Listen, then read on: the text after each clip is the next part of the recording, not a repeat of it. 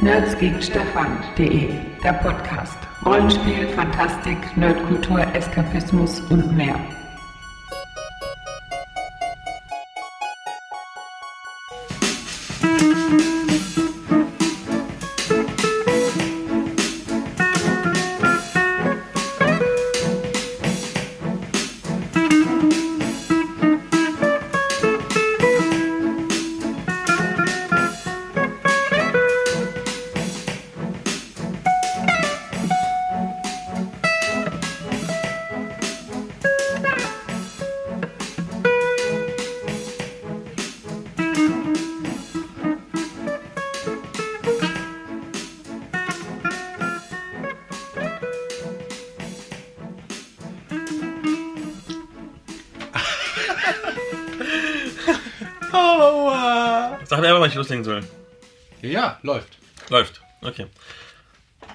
Hallo und herzlich willkommen zur mittlerweile schon fünften Episode unseres nerdigen Trash Talks.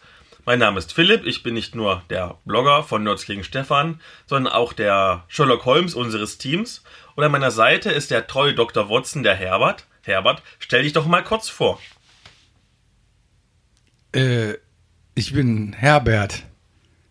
Und das mit dem Doktortitel, ich will keinen Ärger kriegen.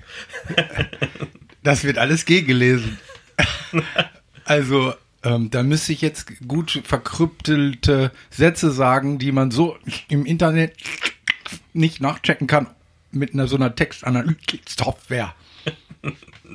In Ordnung. In unserer heutigen Episode geht es vor allem um Krimis, äh, klassische Krimis wie Sherlock Holmes und Sherlock Holmes Rollenspiele für die, die das selber erleben möchten, aber auch modernere Krimi-Varianten, wie zum Beispiel ein Buch, was in der Jetztzeit spielt und ein 80er-Jahre-Rollenspiel.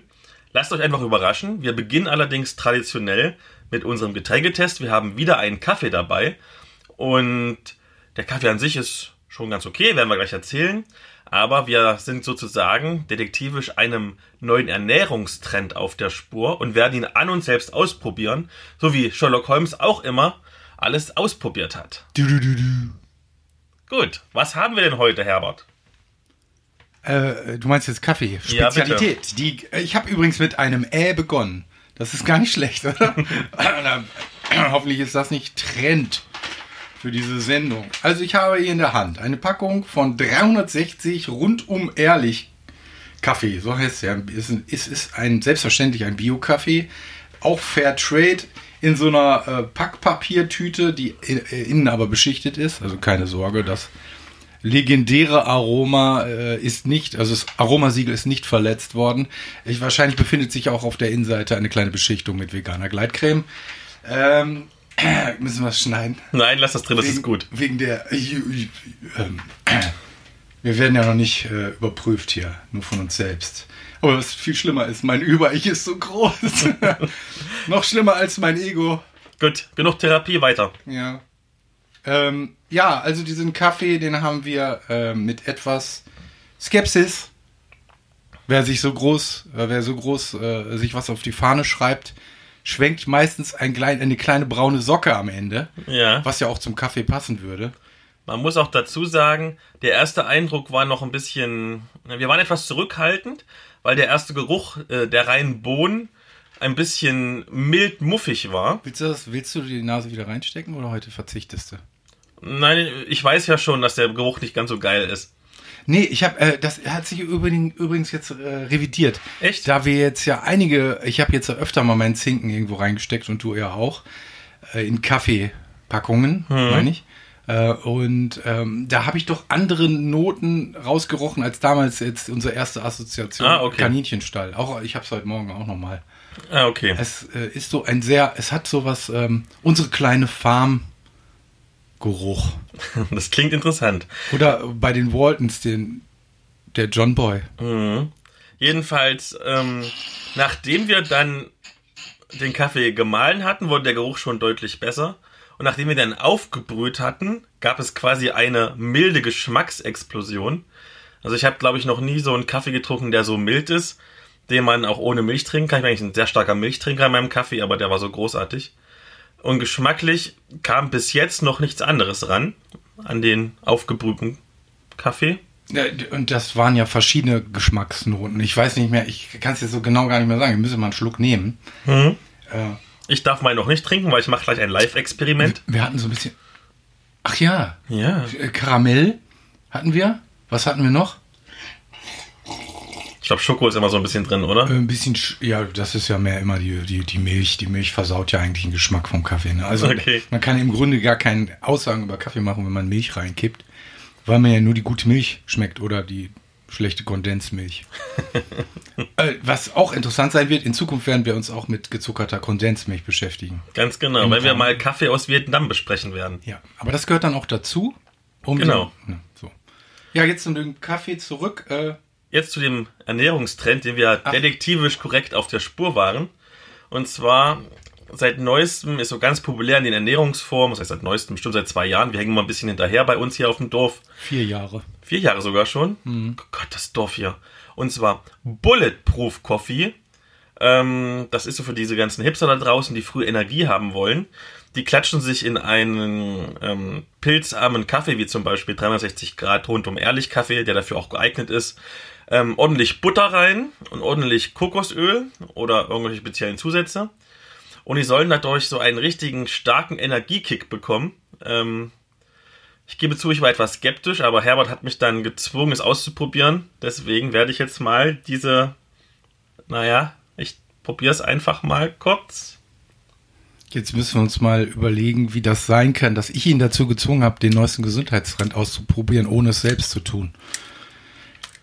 Ah, Äh, äh, du, du, du reagierst ja eigentlich auch nur immer dann, wenn das, Ah. Wenn das wissenschaftlich erforscht ist. Und äh, das, äh, ich habe ja jetzt, das hat ja bei dir Blüten getrieben, dieser Bulletproof Kaffee. Ne? Aus Bulletproof Kaffee hat Philipp nämlich äh, no, ganz neue Ernährungsrezepte äh, gewonnen, indem er das gestrippt hat, das Grundrezept, und dann ist er schließlich bei der Currywurst Cola gelandet und hat gehofft, dass dieses unglaubliche hochwertige Fett, was sich in der Currywurst befindet, ein, oder äh, dass das einen ähnlichen Zweck erfüllt wie diese hochgesättigt, ungesättigt, nur ungesättigt, glaube genau, ich. also, in ähm, der Kokospaste. ich muss ehrlich zugeben, es schmeckt gar nicht so schlimm, wie ich gedacht habe. Ähm, ich gebe zu, ich habe ein bisschen Zucker dran gemacht, um den Geschmack ein bisschen zu modifizieren. Ähm, wer zum Beispiel schon mal bei den großen Kaffeeketten war, Starbucks, Coffee Fellows oder so, und die klatschen dir da in ihren Kaffee noch ordentlich Sahne und so weiter rein, das ist ja auch ein recht kalorienreicher Kaffee. Ja, ne, das ist, ist nicht so schlimm, wie ich dachte. Ich fühle mich noch nicht wie Superman, aber ich kann mir schon gut vorstellen, es ist ja so, dieses Fett ähm, verkleistert ja jetzt im Prinzip meinen Darm und dadurch wird der wird das Koffein aus dem Kaffee langsamer aufgenommen und du hast ein längeres Koffein hoch, als wenn du einfach nur pur das Koffein in dich reinschütten würdest. Und ich kann mir schon gut vorstellen, wenn du so ein, so ein typischer Hipster bist, der früh einfach nur eine Zigarette raucht und, und, und nichts frühstückst und jetzt plötzlich hast du dann einen Energieschub früh, dass du dann dich total wie Superman fühlst. Also, ich muss ehrlich sagen, dass mich das Ganze nicht, äh, das dünkt mir nicht alltagstäglich. Also bei dem, ich kann mich dran erinnern, bei der letzten äh, Mount Everest Besteigung ohne Luft, da habe ich im Basislager auch mein Bulletproof Puffig Knopf nicht trinken müssen und meine eigenen Zähne verspeist. Man muss dann auch mal eine Gürtelschnalle aufwärmen, um zu überleben. Ich bevorzuge eher eine große Tafel Zartbitterschokolade, um über so ein Tief hinwegzukommen, wie im Basislager damals, als mir die Unterhosen ausgegangen sind. Weil du, weil du ja Himalaya sagst, das Rezept kommt ja ursprünglich sogar aus dieser Region, weil der Erfinder, der dieses tolle ähm, Getränk sozusagen in die westliche Welt gebracht hat, hat das ja mit Jobs oder so? Nein, nein, nein. Ist das Jagdbutter? Das Jagdbutter, genau. Er hat Ja. Jagdbuttertee Han getrunken. Solo, Luke Skywalker Und hat übernachten im Towntown, Und hat gedärmst und trinken hat dann- dazu ein Bulletproof. hat dann festgestellt, dass es funktioniert. Ähm, aber wie gesagt, dieses Konzept leuchtet mir vollkommen ein. Ich habe es dann ausprobiert, einfach mit ähm, früh einer riesen Bockwurst und einem Energy-Trink, hatte genau denselben Effekt. Wobei das wahrscheinlich wesentlich ungesünder ist, als wenn ich einen guten 360 Grad Kaffee trinke. Aber das soll es auch schon mal gewesen sein. Und wir kommen zu den Themen vor dem Thema. Aber ich habe das Gefühl, du hast, du hast den normalen Kaffee gekriegt und ich habe den Bulletproof, aber ich merke überhaupt gar keine Wirkung.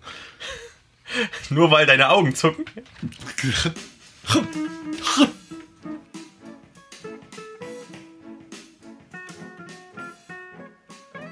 Pro. Oh, ich möchte noch einmal einen ganz kurzen Rückblick auf die letzte Sendung äh, wagen.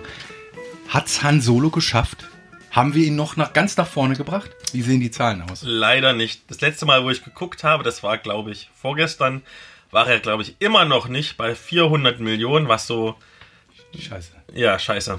Das heißt, Disney macht keine Star Wars-Filme mehr in Zukunft. Mm, sie haben auf jeden Fall Solo ein bisschen zurückgestellt und so wie ich das gelesen habe, wollen sie das Budget der Solo-Filme, also der, nicht der Solo-Filme, sondern der ähm, Prequel-Filme, Standalone-Filme besser gesagt, ein bisschen reduzieren. Liebe Freunde, macht euch keine Sorgen. Weder Nintendo noch Disney gehen pleite. Die werden jetzt wahrscheinlich auf Nummer sicher gehen. Fluch der Karibik 9, König der Löwen 8. Vielleicht holen sie sogar Nicolas Cage zurück. Mit, Vielleicht Di mit Diane Krüger. Vielleicht beleben sie ja Bambis Mutter wieder. Ich schätze mal, dann kommt der nächste äh, Nicolas Cage, auf den ich natürlich warten werde. Wird dann im Weißen Haus, so ein weißer Haus-Thriller sein. Das Geheimnis, über das alle Bescheid wussten. Vielleicht wird ja wieder ein Präsident geki- ge- gekidnappt. Vielleicht der aktuelle. Und äh, wahrscheinlich muss Nicolas Cage wieder die Geheimnisse von einer super historischen 50 Jahre alten Klopapierrolle fotokopieren, wie in anderen Filmen. Wer sich mit Disney auskennt, der weiß, da werden Träume wahr. Lass uns wieder zu harten Fakten zurückkehren. Und zwar haben wir jetzt eine Premiere im Podcast. Und zwar reden wir erstmals über einen Kickstarter und sogar auch noch einen Kickstarter, der auch sogar noch läuft. Und zwar Albedo Space Pirates. Yay, Albedo, ich hab's schon gespielt. Das ist so geil. Ja. Genau, also, das ist ein Kickstarter für eine Erweiterung des Kartenspiels Albedo vom Autor und Wissenschaftler Kai Herberts. Ähm, er hat es schon mal versucht ähm, zu Kickstartern das Grundspiel, das hat damals leider nicht geklappt. Jetzt läuft die äh, Kickstarter zur Erweiterung und das läuft ganz gut, muss ich sagen. Er ist fast schon fertig nach drei oder vier Tagen. Das heißt, es ist noch mehr als genug Zeit ähm, bis zum 29. Juli, bis die Finanzierung abgeschlossen werden soll. Dass auch noch so ein paar Stretch Goals eingesammelt werden. Weil wir wissen ja, die Kickstarter, die lieben ja diese Stretch Goals. Auch wenn es meistens nur Plunder ist. ähm, es geht jedenfalls darum, du hast ähm, zwei bis vier, beziehungsweise mit zwei Grundspielen bis zu acht Spieler, die versuchen müssen, innerhalb von sieben Runden ähm, verschiedene Planeten zu erobern. Ähm, in jeder Runde werden zwei oder bei mehr Spielern drei Planeten ausgelegt und man hat sechs Handkarten und muss ähm, die, diese Handkarten symbolisieren, zum Beispiel Bodentruppen, so wie Panzer oder Infanterie und Raumschiffe, so wie, keine Ahnung, Weltraumjäger und Minenleger und sowas. Und man muss die verdeckt verteilen auf diese ausgelegten Planeten und dann wird gleichzeitig ähm, aufgedeckt und man vergleicht die Werte. Und wer bei einem Planeten den allerhöchsten Weltraumkampfwert hat, darf als erster einen Punkt besetzen, wenn er dann auch genug ähm, Bodenangriffspunkte sozusagen hat. Ich glaube, Kai hat dich infiziert. Es ist ein, ein galaktisches Weltraumspiel, um man kämpft um die Herrschaft von Planeten. Darum geht's. Es ist ein großes, dramatisches Spiel, was wirklich sehr gut funktioniert, mit Mechaniken, die wirklich, wirklich, wirklich es funktionieren. ist großartig. Es ist Und, großartig. Äh, das ist, ich sage das nur deshalb, weil äh, wir, als wir damals das Grundspiel gespielt haben, mit der Anleitung, wir mussten wirklich Studien betreiben. Aber er hat versprochen, er hat die verbessert jetzt in der zweiten ja, Edition. äh, das war aber auch notwendig. Das war dringend es, notwendig. Es, es ist einer der schlausten Spielemacher auf diesem Planeten, aber kommuniziert das auf eine Art und Weise, wie Philipp das gerade versucht hat zu parodieren. Man Genau. kriegt nicht mit, dass das ein saugeiles Spiel ist. Ganz genau. Na jedenfalls, und das Schöne ist, ähm, jeder Planet hat verschiedene Produktionspunkte. Man kann sich dann aussuchen, welchen Produktionspunkt man, äh, Punkt man erobern möchte. Ähm, die Reihenfolge, wie gesagt, durch den Weltraumkampf. Und ähm, je, je besser der verteidigt wird, ähm, umso bessere Karten bekommt man dann von dem, die man wieder auf die Hand zieht, sodass man es dann in den späteren ähm, Kampfrunden einfacher hat. Das ist also wirklich sehr taktisch. Du hast im Prinzip überhaupt keine Downtime, weil halt jeder alles gleichzeitig macht. Ähm, wie gesagt, das Spiel ist cool. Wir, wir lieben dieses Spiel. Es ist so ein Instant-Klassiker bei uns geworden in der Spielgruppe. Die Expansion hat, enthält 45 Karten, kostet 14 Euro. Das Grundspiel 110 Karten für 17 Euro. Meine wirklich aufrichtige Kickstarter-Empfehlung für alle, die Kartenspiele mögen. Und Sci-Fi. Und Sci-Fi.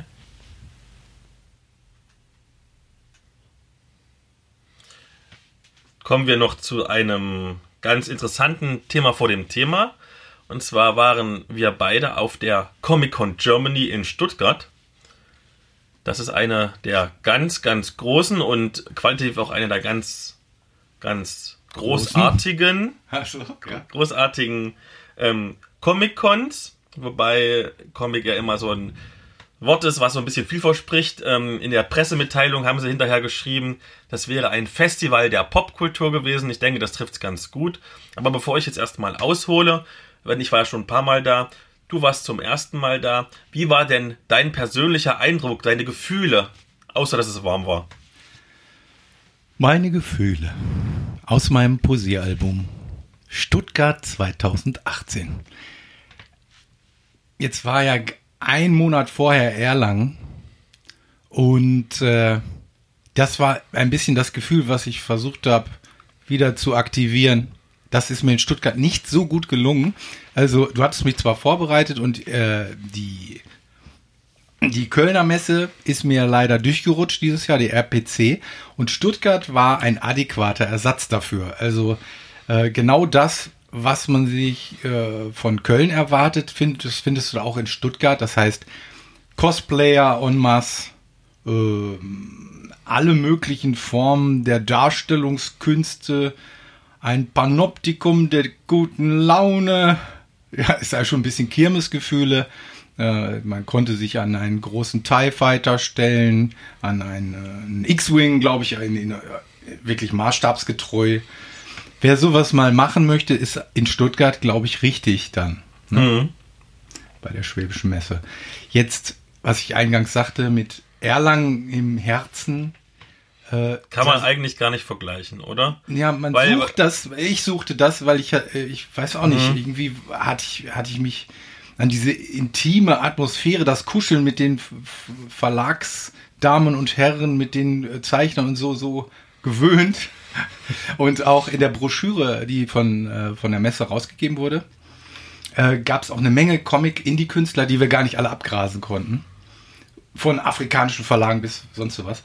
Äh, das war aber auch dann unser Schwerpunkt. Ne? Also ähm, ich möchte jetzt nicht sagen, wir haben uns dahin geflüchtet in die Comic- und Büchergasse. Äh, äh, oder wie willst du es ausdrücken? Wir sind halt einfach nicht aus unserer Haut hinausgekonnt. Ähm, wir sind erst durch den ganzen Merch-Bereich gegangen, wo man ehrlich sagen muss, das ist schon zu, zu 70, 80 Prozent immer dasselbe. Ähm, es gibt halt Superhelden-T-Shirts, es gibt halt Superhelden-Tassen und vielleicht noch ein paar Sammelfiguren, die schweinemäßig Geld kosten. Das ist super attraktiv, und- das Angebot. und ein bisschen Manga-Kram, aber ja. Du fährst nicht nach Stuttgart zweieinhalb Stunden, um Ja. dann das Comic zu kaufen.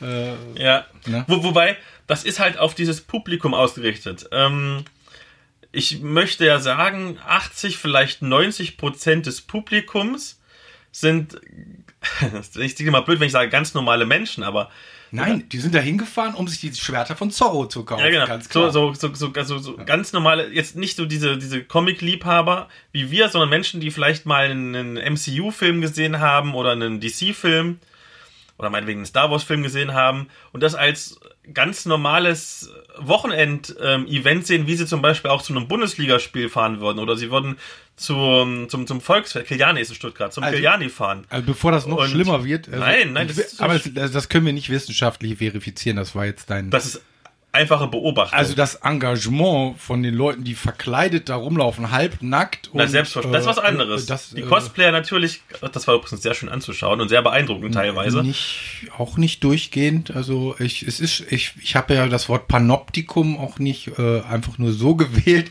Panoptikum, das war früher ja so diese Wanderzirkusse, die dann mal Mhm. so eine, die bärtige Frau, die ist ja inzwischen auch schon Franchise, ne? Also das wusste ich gar nicht. Es gibt also nicht nur eine bärtige Frau, sondern es gibt eine ganze Fangemeinde von bärtigen Frauen, häufig auch von Männern. Oder, oder waren die nicht verkleidet? Das weiß ich nicht. Ah, jedenfalls, als was waren wir denn verkleidet? Was hast du denn nochmal für eine Verkleidung gehabt? Ich habe einfach nur den ganz normalen Blogger in kurzen Hosen gespielt. Und du den leicht verpeilten Erstbesucher. Mit Tourette-Syndrom. Genau. Ähm, es gab also durchaus viel zu sehen. Es waren auch wie immer viele Stars und Sternchen da. Die ganz großen Stars, ich denke Chuck Norris ist da ganz, ähm, ganz bekannt, haben vorher noch abgesagt. Ich hab, ich so hab Chuck Norris fast getroffen im Kolosseum von Rom. Aber dann hat er diese Ausweichbewegung gemacht. Und dann, na, ihr wisst ja, wie der Film endet. Der legendäre Film mit Bruce Lee. Ja, ähm, ja, also man muss halt sagen, es ist wie gesagt eher so eine, eine Popkulturmesse und weniger eine Comicmesse, wie es zum Beispiel der Comic Salon in Erlangen ist. Es ist trotzdem sehr unterhaltsam, man kann sich wirklich gut beschäftigen. Wir waren einen ganzen Tag unterwegs, ähm, haben uns mit vielen Leuten gut unterhalten können, haben viele Sachen gesehen. Ähm, Lass es uns gab da, lass uns doch ruhig mal ein bisschen ins Detail gehen. ins Detail. Es gab zum Beispiel, fangen wir mal an, weil wir nicht unsere Haut können, aus den Fantastikvorlagen. Es waren zum Beispiel zwei Rollenspielvorlage da mit ähm, Feder und Schwert Schrägstrich Uhrwerk. Die hatten das Wearing the Cape Superhelden-Rollenspiel dabei. Wearing, bevor Wearing wir wieder eine auf und Nase kriegen hier. Was wir letztes Mal besprochen hatten. Also das ist das Superheldenspiel von Marion. G. Harmon. Genau, und ich habe immer gedacht, das ist eine Frau. Nein, ist Aber ein Mann das ist ein tatsächlich. typischer amerikanischer äh, Männername. Dann zum Beispiel war da der Manticore Verlag. Die sind bekannt dafür, dass sie das Game of Thrones Rollenspiel bei sich im Portfolio haben. Da habe ich auch ganz, äh, habe ich noch ein paar Interviews geführt, habe mich viel unterhalten mit denen. Ich habe einen der Sussner-Zwillinge getroffen. Ja, genau. Ja. Und der sieht aus wie Clark Kent. Kein Witz. Also es lag vielleicht auch an der, an der, an der Messehalle, dass man annimmt, dass man könnte Clark Kent treffen. aber er sah wirklich so aus. So eine Mischung aus dem Wolverine-Darsteller oder Young Ja, genau. Dings und Ding. Nur besser aussehend. Das selbstverständlich. Besser aussehend. Da er Anwalt ist, müssen wir sagen, er sieht viel besser aus als Aber Clark jetzt Kent. kleiner Spoiler. Superman hat eine kleine Tochter. Philipp, was sagst du als Superman-Experte dazu? Jo, das kann schon mal passieren. Mit dem Bienchen und Blümchen. Ich glaube, die sind sogar verheiratet. Louis Lane und Clark Kent? Nein. Der Zwilling. Ach so, bestimmt. Wer, welcher war das eigentlich? Kennst du die beiden zusammen? ja, ja. Der Ist der eine hübscher als der andere? Sind die beide Anwälte eigentlich? Selbstverständlich ist der Anwalt wesentlich hübscher als der Kleinkünstler. Oh, das hat mich wieder mitten ins Herz getroffen. Die Kleinkunst. Die Kleinkunst. Okay, um mal zuzuhören, es gab auch Buchvorlage. Beispielsweise war, die waren schon letztes Jahr da, Thorsten Loh dabei mit seinem Horrorverlag. Und auch mit ihm habe ich ein kleines Interview geführt. Das werden wir jetzt mal kurz einspielen. Ich bin hier auf der Comic-Con und habe dieses Mal einen ganz interessanten Gast bei mir, nämlich den Thorsten Loh vom Verlag Thorsten Loh, ähm, der eigentlich ganz klassische Bücher rausbringt. Und da wollte ich ihn natürlich fragen, ob das auf einer Comic-Con, die sich ja mehr so mit Popkultur und natürlich auch Comics beschäftigt, überhaupt Anklang findet. Ja, also wir waren ja schon letztes Jahr auf der Comic-Con und haben da festgestellt, dass die Leute, die Comics lesen, durchaus auch in der Lage sind, echte Bücher zu lesen. Ähm, wir machen halt die ganzen Sprechphasen nach innen und äh, die Zeichnung machen wir oben drauf. Das passt schon. Also auch Comicleser finden an unserem Stand etwas sehr Interessantes. Außerdem haben wir ja auch die drei H.P. Lovecraft Comics, die hier sehr gefragt sind. Ähm, da hast du gleich ein super gutes Stichwort gesagt, weil es soll ja die Comicreihe fortgesetzt werden. Wann geht's denn weiter? Ich bin schon ganz gespannt, weil zugegeben, ich bin ein recht großer Fan. Ja, die Comicreihe wird auf jeden Fall fortgesetzt. Die Zeichnerin ist dran. Also es wird der vierte Band wird von der Stefanie Hammes gestaltet, die auch den ersten Band gemacht hat. Ähm, und sie macht eine komplette Geschichte. Also dieser Band wird äh, nur eine Geschichte enthalten, eine große Geschichte. Deswegen dauert es auch etwas länger. Ähm, aber wir werden vorneweg noch etwas anderes machen. Und zwar setzen wir aktuell mit Detlef Klever, den Zeichner, der den äh, dritten H.P. Lovecraft Comic umgesetzt hat, setzen wir die Dampfmaschinen und rauchenden Colt als Dreiteiler um. Und da freue ich mich auch schon richtig drauf. Also ich glaube, das könnte dir auch gefallen. Okay, so, wir haben ja nun heute schon Sonntag. Ähm, die Gretchenfrage. Lohnt es sich für dich, also aus deiner Sicht, für einen klassischen Verlag auf der Comic-Con aufzuschlagen? Also für mich hat es sich gelohnt, lohnt es sich definitiv. Nächstes Jahr werde ich ähm, breiter werden, aber nur am Stand, am Verlagsstand, nicht in Körperbreite. da, da versuche ich nach wie vor eher zu reduzieren. Vielen herzlichen Dank für das Interview. Das war aber doch jetzt noch nicht alles. Beispielsweise war auch der Arunia Verlag da, ähm, die diesen wunderbaren ähm, Claim haben. Bücher, die mit Herzblut geschrieben wurden. Das klingt echt schön. Und die sind nicht spezialisiert auf Vampirromane. Nee, nee. Sondern äh, in erster Linie eine optimistische Science Fiction. Hm? Die versuchen auch äh, genreübergreifend äh, Leser zu gewinnen. Ne? Ja. Fantasy ist auch dabei. Und wir haben länger mit den beiden gesprochen, mit Autor und Verlegerin. Ich habe mich auch dann, wir hatten ein regelrechtes Star Wars, äh, kein Star Wars Kampfgespräch. da ging es um die Deutungshoheit. Und Wer hat denn gewonnen? Die Hammertante. Echt? Wie, du weißt schon, äh, wie heißt sie nochmal, die Hammertante? Ähm, der Guido hat doch auch eine Romanereihe geschrieben über Frauen mit ordentlich Power in der Buchse und mit einem Riesenhammer. Die haben wir auch gesehen. Ach, du meinst, wie die Hammerreihe heißt? Ja. Moment, Moment, Moment. Ich hab's doch das hier bei mir liegen. Die war tatsächlich auch da so eine Art Laura Croft, die ihre Pistolen vergessen hat und stattdessen Hammer und Söckchen. Hammer und Söckchen. Da, also humorvolles. Von Guido Krein. Genau, und da gibt's ordentlich, äh, wie sagt man, die Braut haut aufs Auge oder ins Auge. ja. Ja, mit lila oder, oder pinken Haaren, einem riesengroßen Hammer, leicht bekleidet. Ja. Aber wo, so liefen die meisten Cosplayer rum, also ist dir gar nicht dran aufgefallen. ja, da muss man sich schon anstrengen, um da aufzufallen. Wir haben auch ein paar Comic-Verlage abgegrast. Möchtest du dazu was sagen? Ja. Äh, ein, ein Stand, an dem wir uns auch länger aufgehalten haben, das war von The Next Art. Äh, das war so eine Gruppe eigentlich von Autoren, von Comic-Autoren und Zeichnern. Mhm. Äh, da haben wir uns äh, den Sebastian Trevniok angeguckt mit seiner Tankreihe, ne? Ja. Hast, wirst du auch im Blog besprechen? Ne? Weiß ich noch nicht, aber wir werden sie auf jeden Fall in der passenden Podcast-Folge besprechen. Okay. Aber ich kann schon mal spoilern, die ist echt gut. Und ein echter Ersatz für äh, den Ausfall mit Chuck Norris war ja dann der Sascha Dörp. Der so, äh, so ein bisschen aussieht wie, ja, wie, wie, wie, wie. Er sieht aus. Chuck Norris mit Trucker Cap. Er würde, er sieht so ein bisschen aus wie Kurt Russell in, in, in diesem Film äh, Big Trouble in Little China. Also wirklich, äh, der ist richtig, da sind die 80er noch lebendig in, in ihrer dreckigsten Form. Also er war gewaschen, ganz klar. Ähm, nee, sehr sympathischer Geselle. Im Gegensatz zu uns. Ja, also der hat gleich mehrere Comic-Reihen äh, vorgestellt. Der macht ziemlich viel. Auch der macht auch Dailies. Man, von allen äh, Comic-Künstlern von dem Verlag kann man auch äh, Comics online lesen. Ähm, dann haben wir noch die Hock-Comics von dem Olaf. Vom Heinz Olaf Klöppe. Genau. Besprechen wir die heute noch? Ja, wir ja. können sie gleich jetzt besprechen. Ja, genau. Also der, den Olaf konnten wir da auch sprechen und Philipp konnte sich nicht nehmen lassen, auch gleich zuzugreifen. So ist es. Ich habe ganz schön viel Geld wieder ausgegeben. Einmal für das Essen, was schweineteuer war, und für sehr viele Comics und Bücher. Also auch diesen Monat kann ich mir wieder kein Fleisch leisten.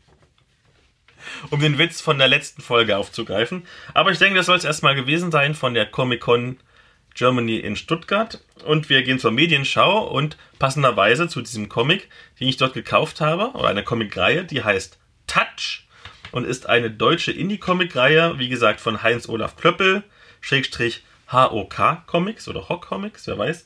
Das ist eine Action-Mystery-Krimi-Reihe, die besteht bisher aus drei Heften, ähm, enthält zwei abgeschlossene Kriminalfälle und den Beginn eines größeren Metaplots und sie gibt's auf Deutsch und Englisch. Und die Geschichte ist von der Polizistin Jona Maza oder Mesa, ich weiß es nicht. Ähm, die hat so eine ganz spezielle Fähigkeit, nämlich wenn sie irgendwas mit ihrer bloßen Haut berührt, also quasi antatscht, dann sieht sie die Emotionen der anderen Menschen, die es vorher berührt haben. Ähm, aber, aber retro, retrospektiv auch. Retrospektiv. Ne? Also sie kann in Räume gehen und kann durch ihre Empathiefähigkeit oder wie, ne? Genau, sozusagen, wenn sie die Mordwaffe anfasst, dann sieht sie, wer die Mordwaffe in das Opfer gerammt hat. Naja, so deutlich nicht. Es gibt schon Verzerrungen, ne? Aber so, es, Aber, es geht schon in die Richtung. Ja, äh, jetzt ist Philipp ja, um das mal vorwegzunehmen, wir, wir, wir, werden ja noch nachher auf die typischen Sherlock Holmes Trades kommen. Jetzt ist unser Filippo hier ja auch ein sehr strenger Rationalist und der, äh, der fordert immer eine verlässlich feste Welt mit naturwissenschaftlicher Ordnung. Und alles, was über die üblichen sechs Sinne hinausgeht, welche waren das nochmal, findet er ein bisschen haarsträubend. Deswegen verwundert es wahrscheinlich unsere Hörer umso mehr, dass du einen Podcast mit dem Channel Medium von Lady Diana machst. Genau, ähm, in, im ersten Band ist noch so ein bisschen Figureneinführung und da geht es um einen ganz normalen, Anführungszeichen, Mordfall. Im zweiten und dritten Band gibt es dann einen übergreifenden Handlungsbogen über Technologiediebstahl.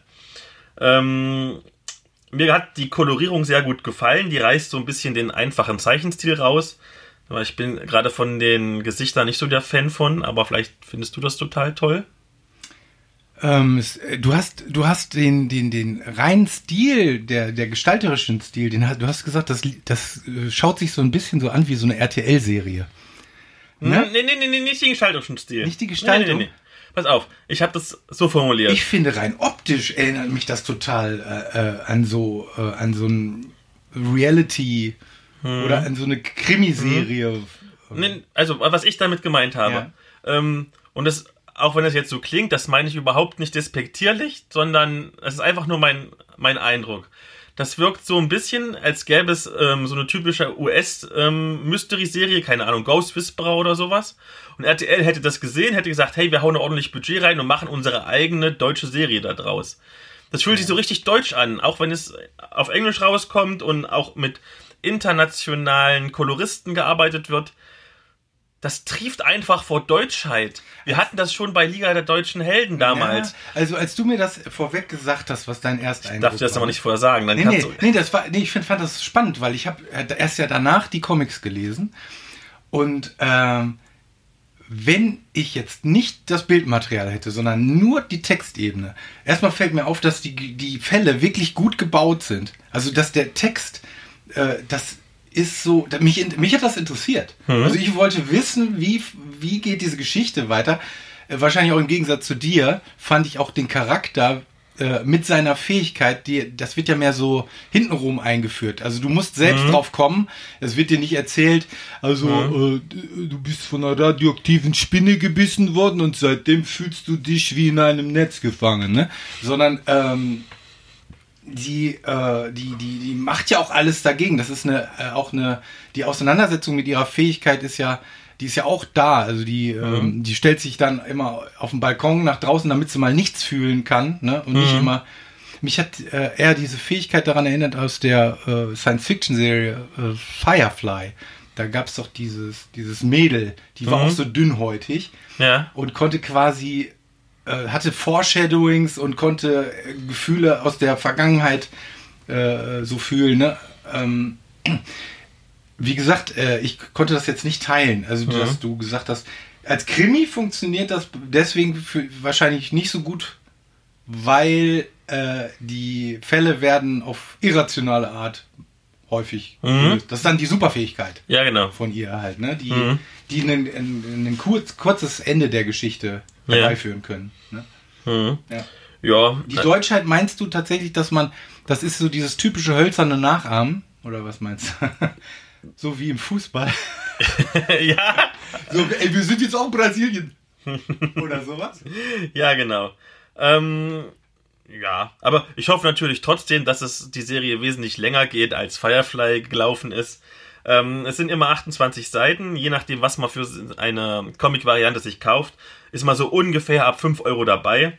Es gibt auch wieder diese, diese 15 Euro Variant-Covers und so, was halt die Fans so alle mögen. Und man kann sich ähm, ein Online-Abo abschließen. Da zahlt man 1 Euro pro Monat und bekommt dann jeden Tag ein HD-Panel zum Angucken. Das fand ich irgendwie cool. Das ist echt Diese cool. Vermarktungsstrategie, dass du quasi äh, einen Film, dir Mhm. kaufst, einen Film in, in Stücken. Ja. Wir sind quasi Technologie-Spitzenreiter. Ähm, das, das Schöne daran ist, man kann ja dann schon auch äh, schauen, wie es weitergeht. Eigentlich ist es schade, dass sich das kommerziell noch nicht, äh, ähm, äh, ja, dass es noch nicht funktioniert. Aber es wurde zumindest auch über, ich glaube, es war auch Kickstarter finanziert.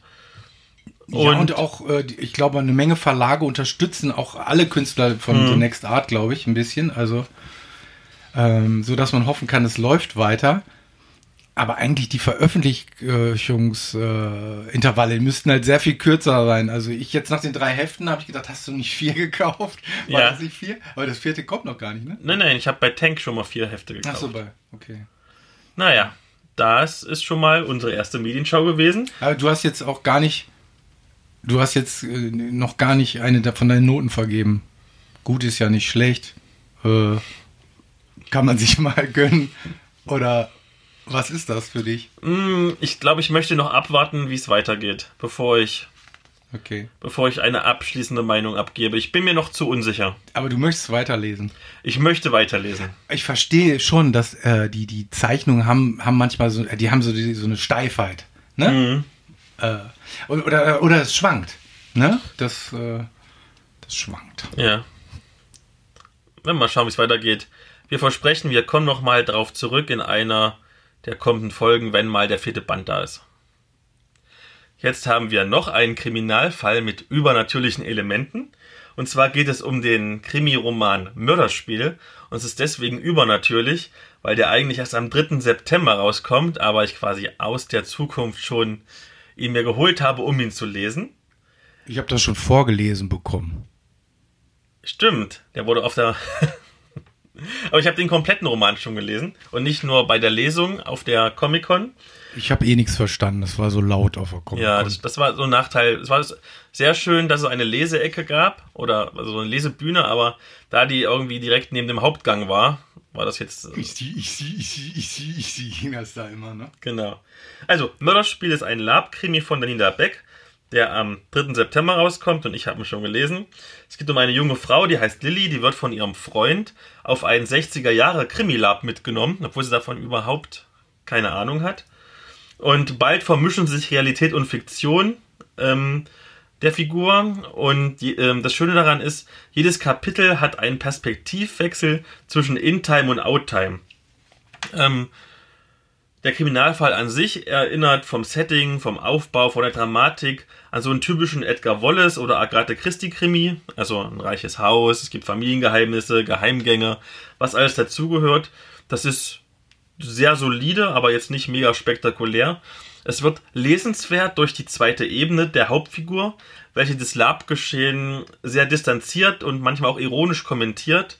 Und das macht die Figur glaubwürdig und nahbar. Und gerade für mich, der ich genau in derselben Situation schon mal war, dass damals meine Ex-Freundin voll auf Lab stand und ich fand das nicht ganz so geil. Ich kann mich da gut in diese Figur reinversetzen. Ähm, ich jetzt ganz viel dazu sage noch zu diesem ähm, Buch. Lassen wir doch einfach mal die Autorin selber sprechen. Die habe ich nämlich auch auf der Messe interviewt. Hallo, ich bin die Dani und ich ähm, bin seit 16 Jahren Rollenspieler. Und ich habe mich immer darüber gewundert, warum es eigentlich keine Bücher zu diesem Hobby gibt, weil es einfach so viele unglaublich gute Geschichten hergibt. Und da habe ich mir gedacht, ich muss das jetzt einfach endlich mal ändern. Worum geht's denn und wie heißt überhaupt dein Roman? Mein Roman heißt Mörderspiel und es geht um eine junge Frau namens Lilly, die mit Rollenspielen eigentlich überhaupt nichts am Hut hat. Aber Lilly hat nun mal einen Freund, der begeisterter Rollenspieler ist, also fährt sie halt dann doch notgedrungen mal mit und dann passieren viele mysteriöse Dinge. Ähm, war es dabei schwierig, dass ein Teil der Geschichte halt In-Time ist, ein Teil der Geschichte Out-Time, ähm, die Geschichte so zu gestalten oder ging das ganz von alleine? Es ging eigentlich ziemlich gut. Also ich habe es dann ganz klar unterteilt. Es gibt einfach eine Reihe von Kapiteln, die aus der In-Time und eine andere Reihe, die aus der Out-Time-Sicht geschrieben ist. Das Schwierigste war es eigentlich, das so hinzukriegen, dass es sich von der Story einigermaßen abwechselt und dass beides gleichmäßig vertreten ist. Wo wir gerade beim Geschichtenschreiben sind, wie schreibt man eigentlich eine Kriminalgeschichte? Also, um mal eine Frage zu konkretisieren, überlegst du dir zum Beispiel zuerst, wer der Mörder ist, oder schreibst du einfach drauf los und irgendwie dann im Verlauf der Geschichte merkst du dann, hm, der wäre ideal als Mörder? Also ich habe es so gemacht, dass ich mir erstmal überlegt habe, was ursprünglich passiert ist. Dann habe ich mir überlegt, welche Hinweise man finden müsste, um drauf zu kommen. Und dann habe ich mir einfach eine Liste gemacht, was in der Reihenfolge ungefähr im Roman passieren müsste und habe dementsprechend mir für jedes Kapitel eine Notiz gemacht, welche entscheidende Sache drin vorkommen sollte. Und ähm, habe dann danach erst die Kapitel entsprechend geschrieben. Ah, okay. Und hast du auch schon mal zum Beispiel Rollenspielabenteuer geschrieben, die in Richtung Detektiv gehen? Da muss ich jetzt tatsächlich überlegen. Ich glaube, ich habe tatsächlich mal eins gemeistert. Das hatte ich aber nicht selber geschrieben. Nein, ich hatte mal ein Fantasy-Abenteuer geschrieben, aber ich bin eigentlich mehr der Spieler als der Meister. Also ich meistere höchstens mal alle Jubeljahre. Das kommt ja selten vor. Und hättest du zuletzt für andere Autoren, egal ob für Romane oder auch für Rollenspielabenteuer, ein paar Tipps und Tricks, wie man einen richtig schönen Detektivplot zusammenschraubt? Hm, das ist jetzt echt schwierig. Ähm, also ich fand ähm, die Idee, dass man sich einfach vorher aufschreibt, ähm, auf was das Ganze hinauslaufen soll und schon grob weiß, in welche Richtung man schreibt, ziemlich gut, weil man da nicht mitten in der Mitte hängen bleibt und nicht mehr weiter weiß und dann vielleicht aufgibt, sondern dann auch immer die Motivation hat, das Ganze auch zu Ende zu bringen. Okay, vielen Dank. Dann ein bisschen Werbung darf noch sein. Sag noch mal, wie dein Buch heißt und wann es rauskommt. Es heißt Mörderspiel und erscheint am 23. Juli als E-Book und am 3. September ähm, als gedrucktes Buch. Vielen Dank für das Interview.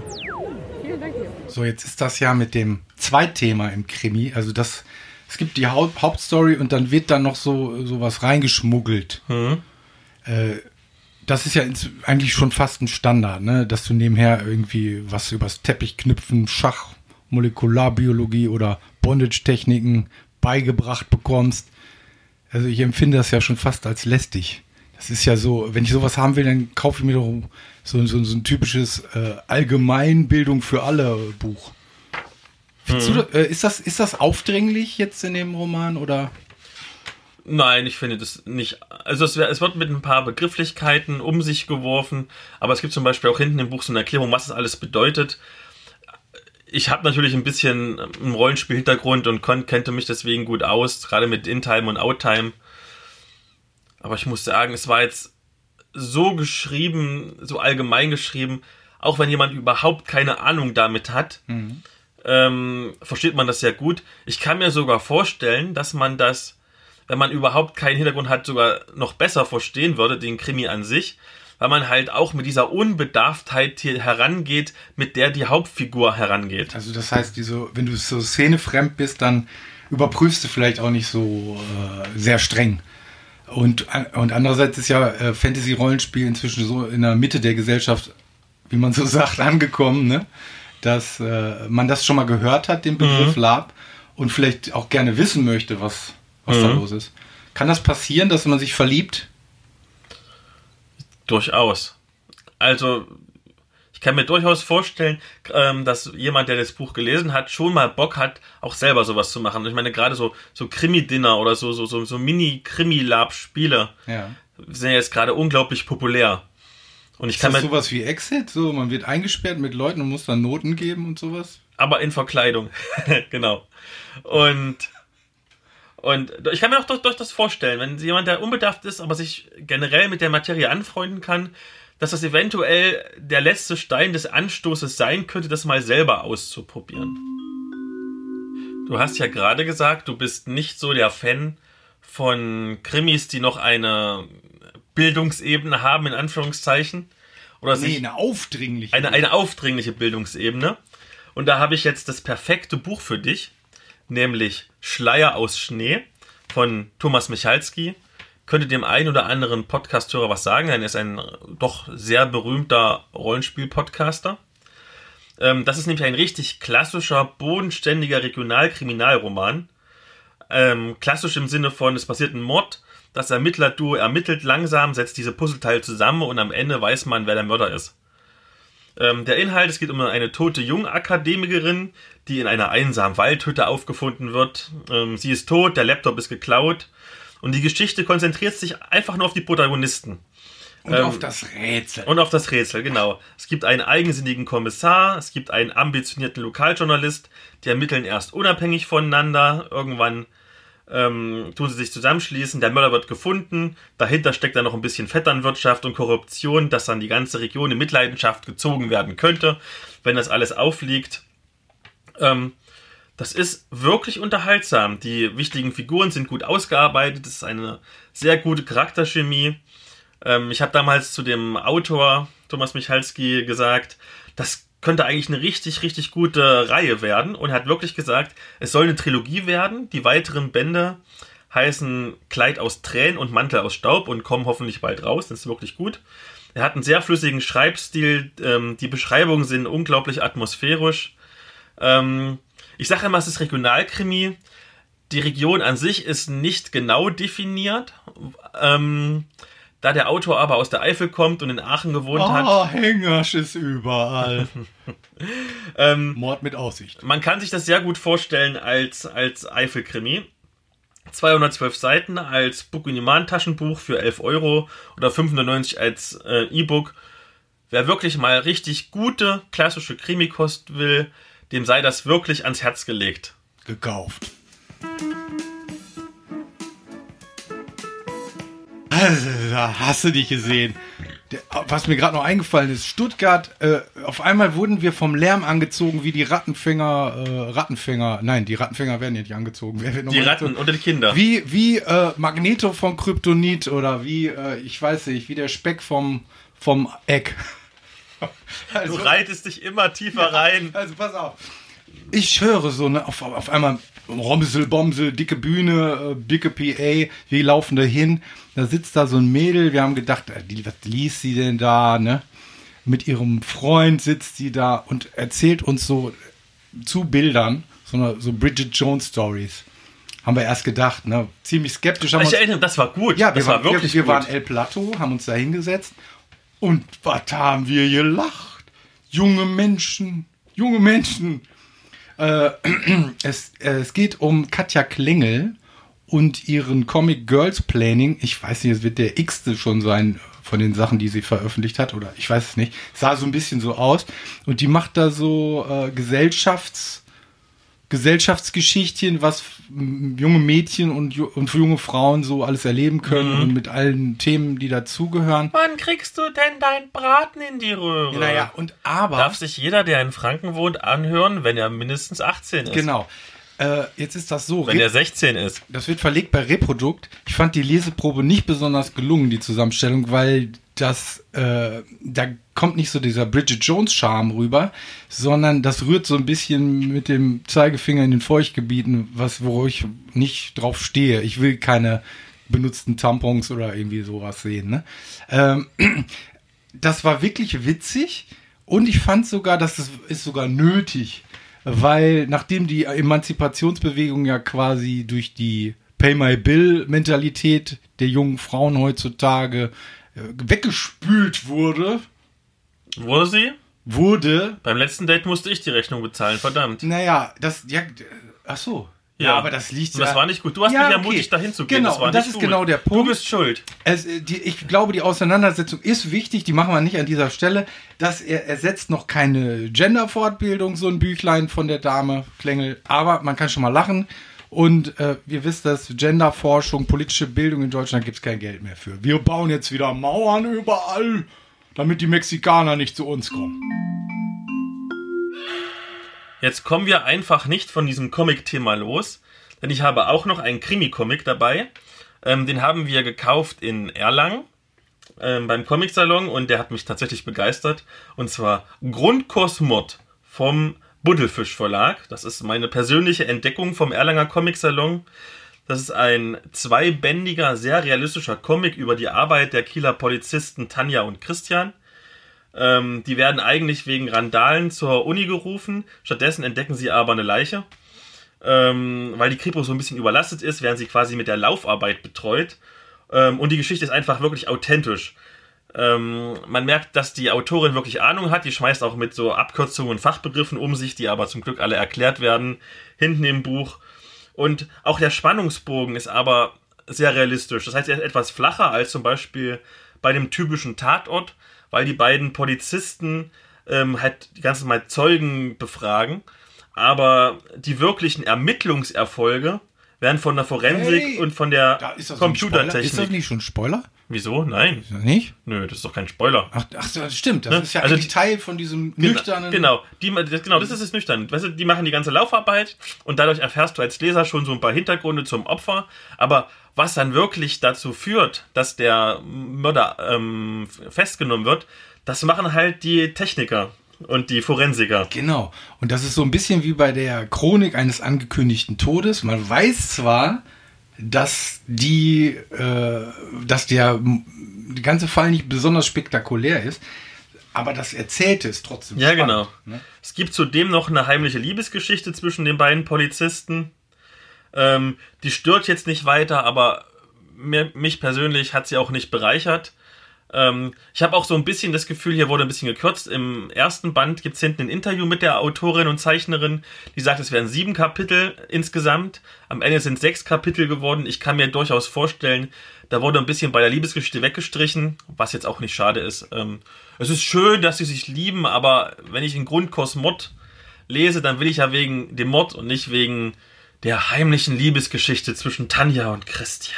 Ich könnte mir schon vorstellen, ich glaube, dass viele Fans gerade das äh, auf dem Schirm haben, die Liebesgeschichte.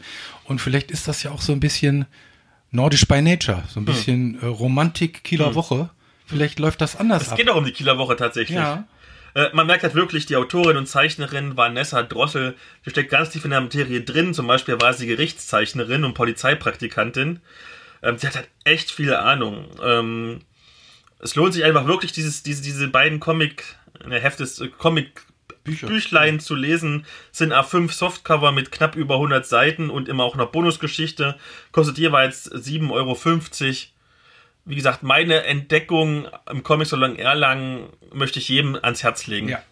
Äh, eine, ein unauffälliger Comic, eine unauffällige äh, Person auch, die Vanessa, so, ne? Also drängt sich nicht in den Vordergrund Aber sehr nett und, und wird deswegen vielleicht auch manchmal übersehen. Und dann liefert die da so ein, so ein Ding ab, Mhm. nebenberuflich. Ist schön aufgemacht. Sehr schön. Ne? Und ich fand auch, äh, ich, ich persönlich liebe ja auch äh, rohe Zeichnungen. Mhm. Äh, die sind ja dann alle koloriert. Ich, ich finde ja diesen Schwarz-Weiß-Stil sogar noch reizvoller. Mhm. Willst du noch Schluss, äh, Schluss aus? Hast du. Du hast alles. Schluss. Ich, ich habe alles und ich war. Der Fall ist geklärt. Genau, der Fall ist geklärt.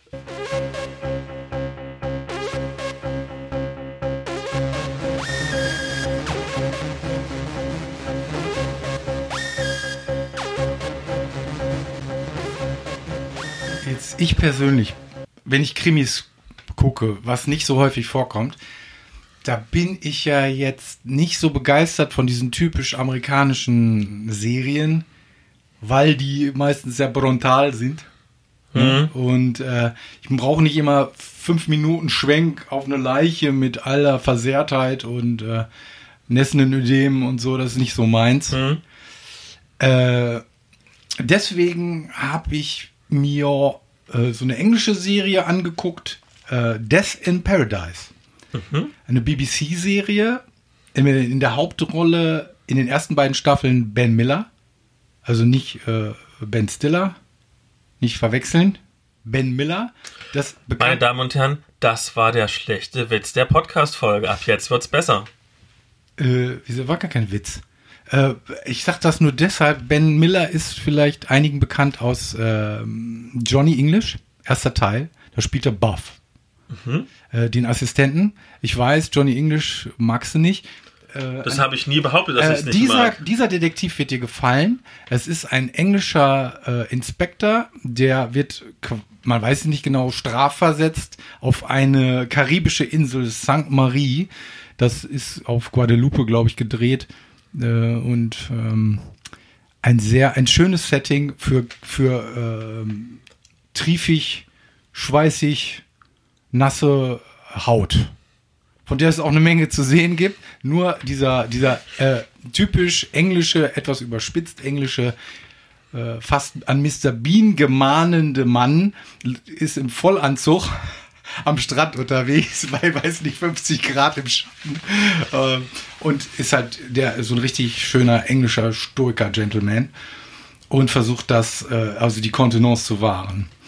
Äh, dieser Inspektor Poole löst auf, äh, auf klassische Art seine Fälle, wie man das von Agatha Christie oder ähm, Edgar Wallace Geschichten oder halt auch Sherlock Holmes kennt. Also es ist jemand, der äh, vor allen Dingen die typischen Krimi-Traits hat. Äh, er sucht nach dem Motiv des Täters, nach dem Mittel und der Gelegenheit. Ähm, Gerade die ersten beiden Staffeln sind meiner Meinung nach eigentlich ein Must. Inzwischen hat die Serie auch schon Fans gewonnen. Ich glaube, ich habe die das erste Mal vor drei Jahren oder so gesehen. Da war, das, war die noch sehr ein Underdog, aber inzwischen gibt es schon viele Liebhaber. Äh, was mich damals erschreckt hat, war der schnelle Serientod von Inspector Poole. Der wird dann adäquat äh, äh, ersetzt durch, kennst du noch aus tatsächlich Liebe, Colin Frizzle da, diesen Typen, der doch so ein Nerd-Typ, der, der äh, fest davon überzeugt ist, dass er super sexy ist und dass, wenn er nach Amerika geht, alle, alle sich auf ihn stürzen werden und das wird dann wahr. Äh, also ein Film, den du dir unbedingt mal zu Weihnachten wieder angucken solltest. Mal gucken. Nee, der ist auf, äh, ist auf, jemand, auf einmal dann der Inspektor und dann in der nächsten Staffel ist es wieder ein neuer. Aber ich habe gehört zumindest, durchgehend bleibt die Qualität hoch. Okay. Und man schaut es weiter. Ich habe dann irgendwann nicht mehr weitergeguckt.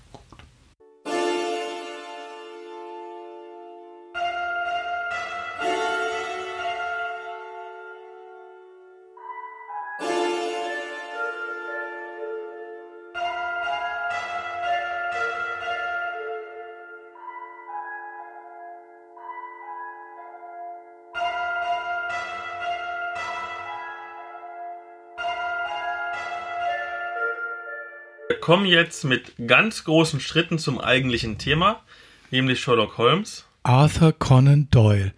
50 Kurzgeschichten, 4 Meter lange, äh, längere Stories über den Meister Detektiv Backer Street 222C. Falsche Hausnummer. B. 221b. Eigentlich sollte das ja jetzt das, das Hörerquiz werden. Ach so. Ich dachte, du hast den E-Bubi wieder reden lassen. Kommen wir zu den zu unseren Sherlockiaden. Darf ich jetzt? Ja, Unterbrichst du mich wieder oder kann ich wirklich erzählen?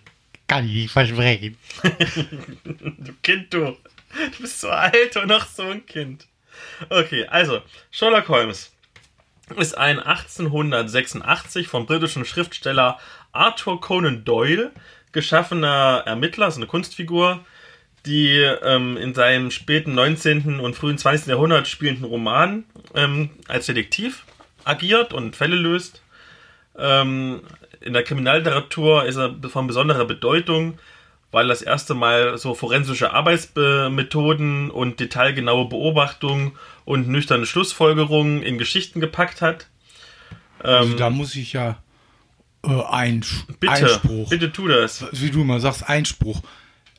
Äh, Edgar Allan Poe hat äh, mit Sicherheit schon die Vorlage dafür mit, äh, hier, wie hieß er noch? Auguste Du- Dupin? Dupin? Dupin? Äh, äh, Debussy? Ich weiß nicht. Ähm, äh, der, der hat das auch schon alles gekonnt. Also vielleicht nicht ein bisschen abgedrehter, aber. Und trotzdem ist Sherlock das Symbol und der Stereotyp eines analytisch-rationalen Denkers und nicht dein komischer Dupin. Dupin. Du- Dupin. Dupin. Keine Ahnung. Ja, jedenfalls, die, die, die Themen in den Geschichten sind recht breit gefächert. Es geht um zwischenmenschliche Probleme äh, zwischen den Gesellschaftsschichten. Es gibt geheime Organisationen, kriminelle Bünde, Kryptogramme, Diebstähle. Alles, was man für einen richtig, richtig guten, spannenden Krimi braucht. Ähm, Aber was Sherlock Holmes nicht erfunden hat, ist der Trick mit der Taschenlampe. Äh, Du, du legst dich so auf den Boden und, und, und die Taschenlampe meine ich.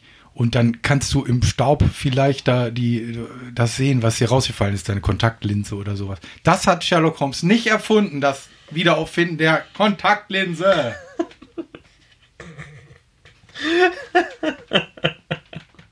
Was denn?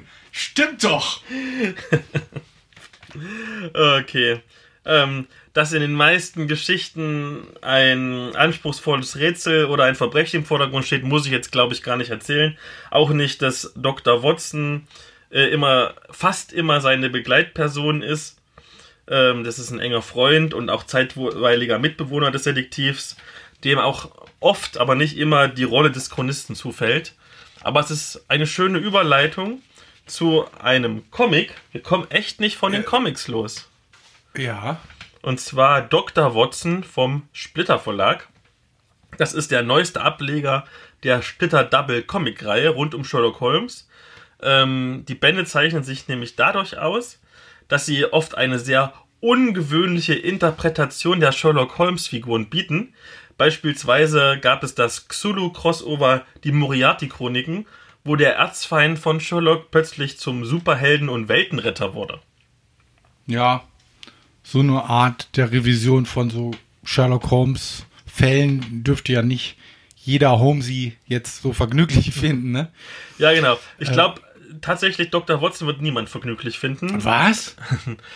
Also, äh, ich finde, äh, Sherlock Holmes wurde ja schon in der Vergangenheit einiges an Radikalität zugetraut und das macht das Autorenpaar oder Zeichnerautorenpaar äh, auch wieder. Äh, da werden Leichen geboxt. Äh, das haben zwar andere auch schon gemacht. Tony äh, Westermeier in seinem Sherlock Holmes Roman hat zum Beispiel auch Sherlock Holmes schon so Jack the Ripper mäßig Leichen sezieren lassen. Ähm, jetzt bin ich ja mal gespannt, wie du auf dieses sehr äh, aburteilende, äh, ja, das Okay. ist ja eine Todesstrafe hier. Ganz kurz zur Story. ja. Ähm, 1891 stürzt Sherlock Holmes bei den Reichenbach-Fällen in den Tod. Die Leiche von ihm wird aber nie gefunden. Und sein treuer Gefolgsmann Dr. Watson steigert sich dann in diesen Wahn, dass sein Erzfeind Moriarty die Leiche entführt hat, ermittelt selber und findet tatsächlich heraus, dass Sherlocks Leichnam von orientalischen Mystikern ähm, quasi gefangen gehalten wird, damit die Seele nicht ähm, entfleuchen kann und Ruhe findet. Ähm, Dr. Watson wird dabei gefangen genommen und wird zurück nach Afghanistan verschleppt, wo er schon mal im Krieg war und wo er sich dann seiner Vergangenheit stellen muss. Ähm, der Comic spielt auf zwei Zeitebenen. Einmal halt 1891 mit Dr. Watsons Ermittlungen und dann gibt es noch eine Zeitebene, ähm, wo er seine Kriegserlebnisse als junger Soldat in Afghanistan verarbeitet.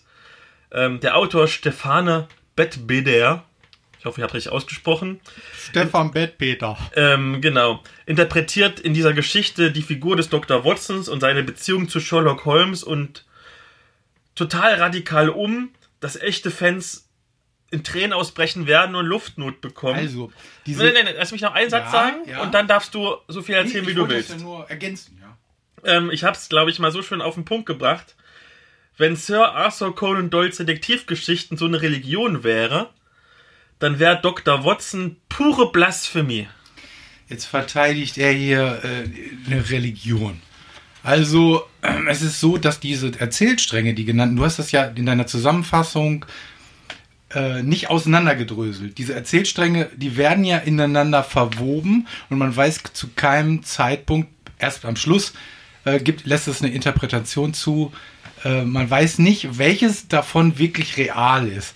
Und es wird auch ein Stück weit äh, äh, der Interpretation des Lesers überlassen, wie man äh, da die Versatzstücke zusammenfasst. Sogar so, dass das Ende nochmal nahelegt, äh, nochmal drüber nachzudenken, was habe ich denn gerade gelesen?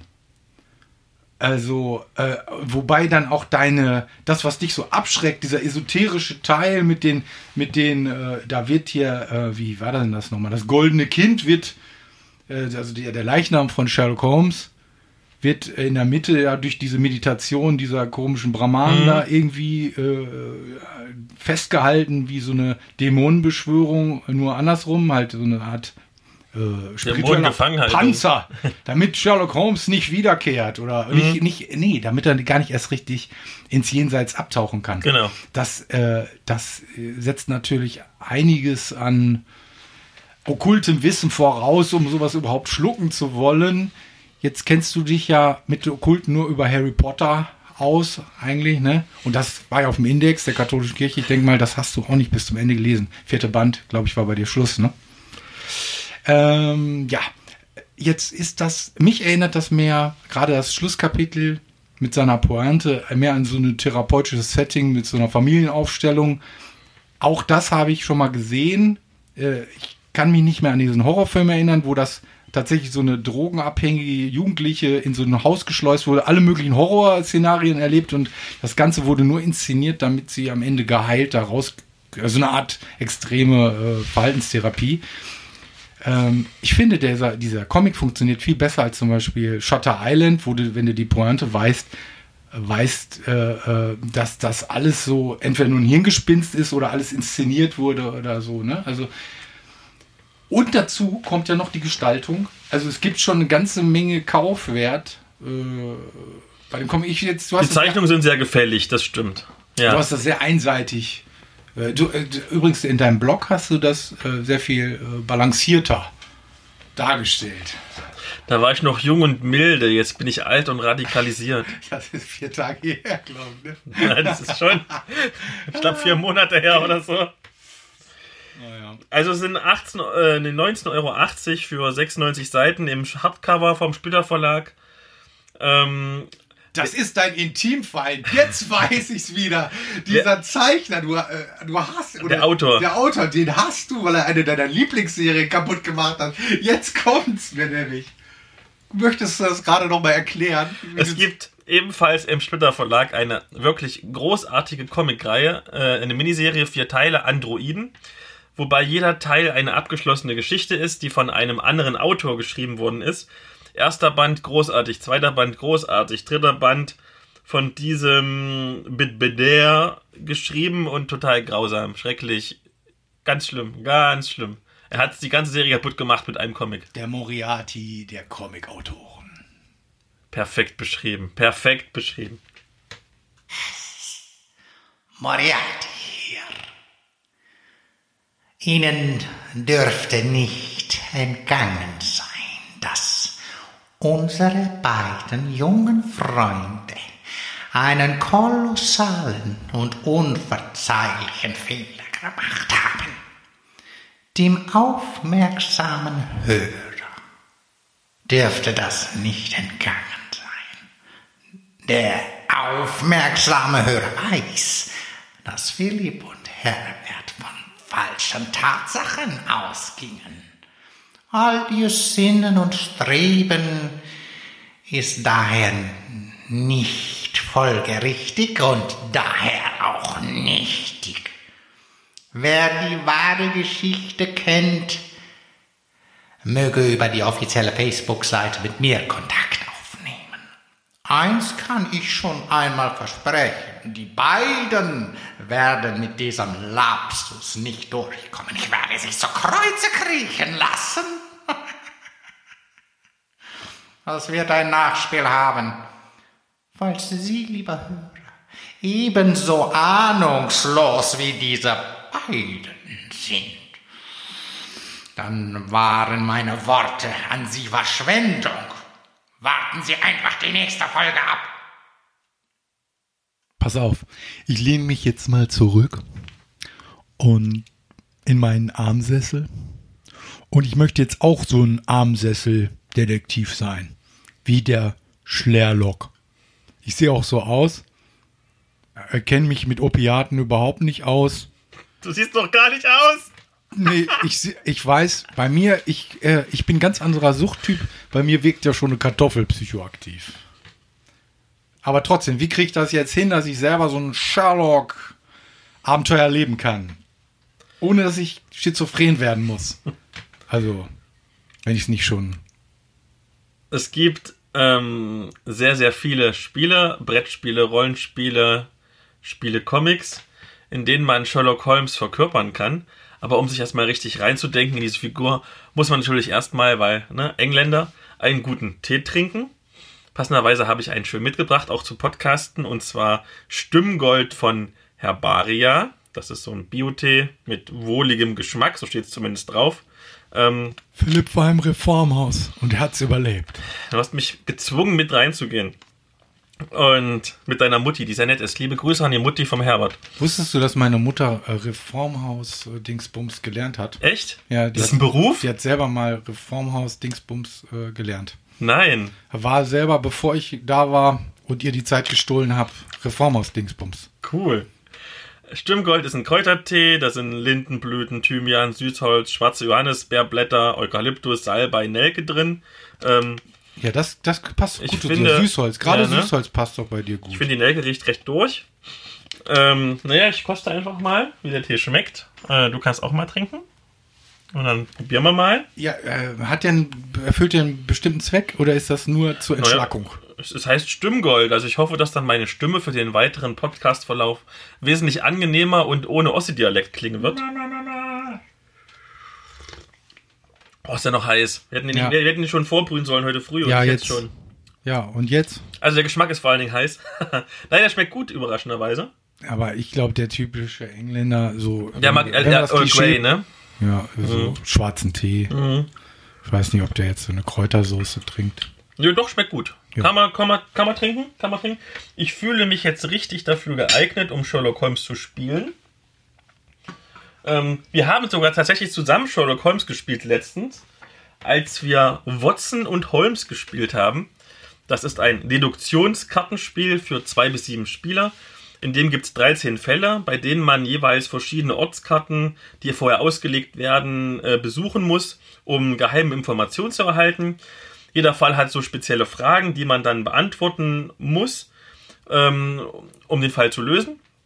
Logischerweise, und man besucht halt jede einzelne Karte, oder vielleicht nicht jede, aber die meisten zumindest, äh, um aus den Texten sich die wichtigsten Informationen rauszuschreiben und dann Rückschlüsse zu ziehen und so ähm, Zusammenhänge zu verknüpfen.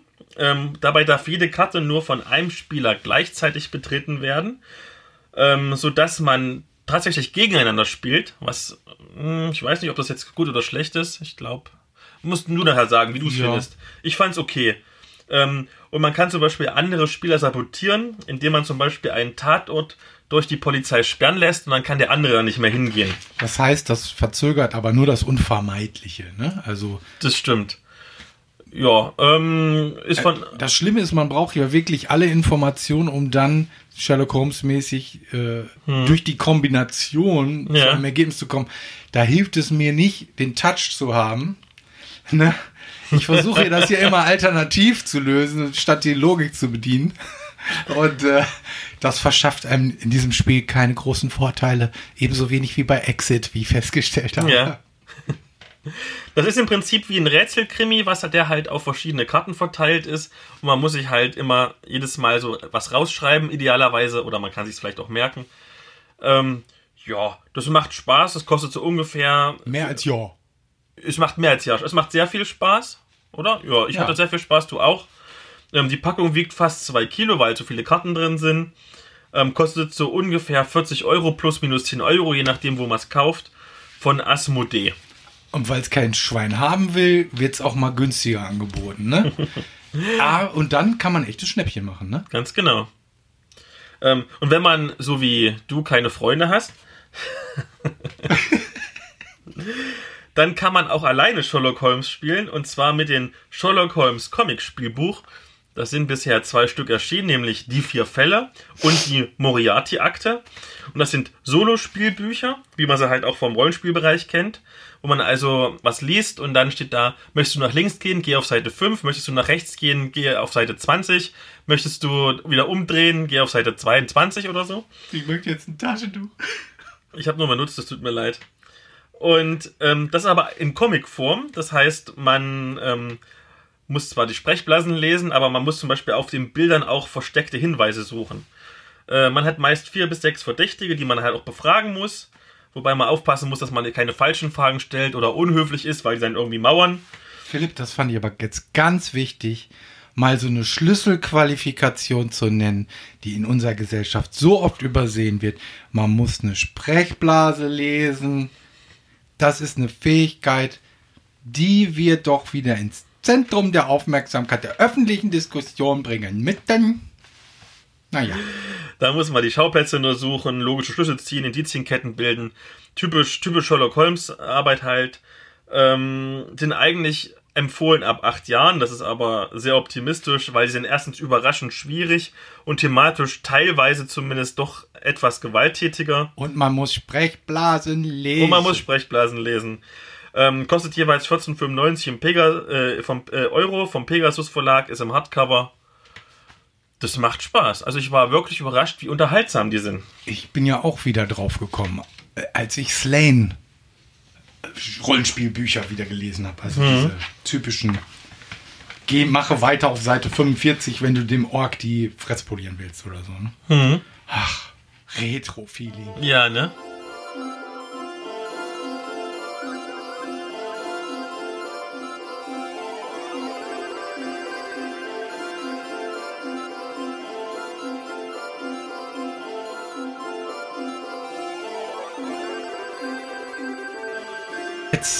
Doch noch mal äh, zurück zu diesem Watson. Ich, b- als ich das Watson aufgeschlagen habe, habe ich automatisch an einen anderen Comic gedacht und zwar von Joan Svar, ist ein Franzose. Äh, hoffentlich habe ich das richtig ausgesprochen. Wahrscheinlich nicht. Professor Bell, äh, die Puppen von Jerusalem, fiel mir da nämlich ein. Auch ein Sherlock, aber so ein okkulter.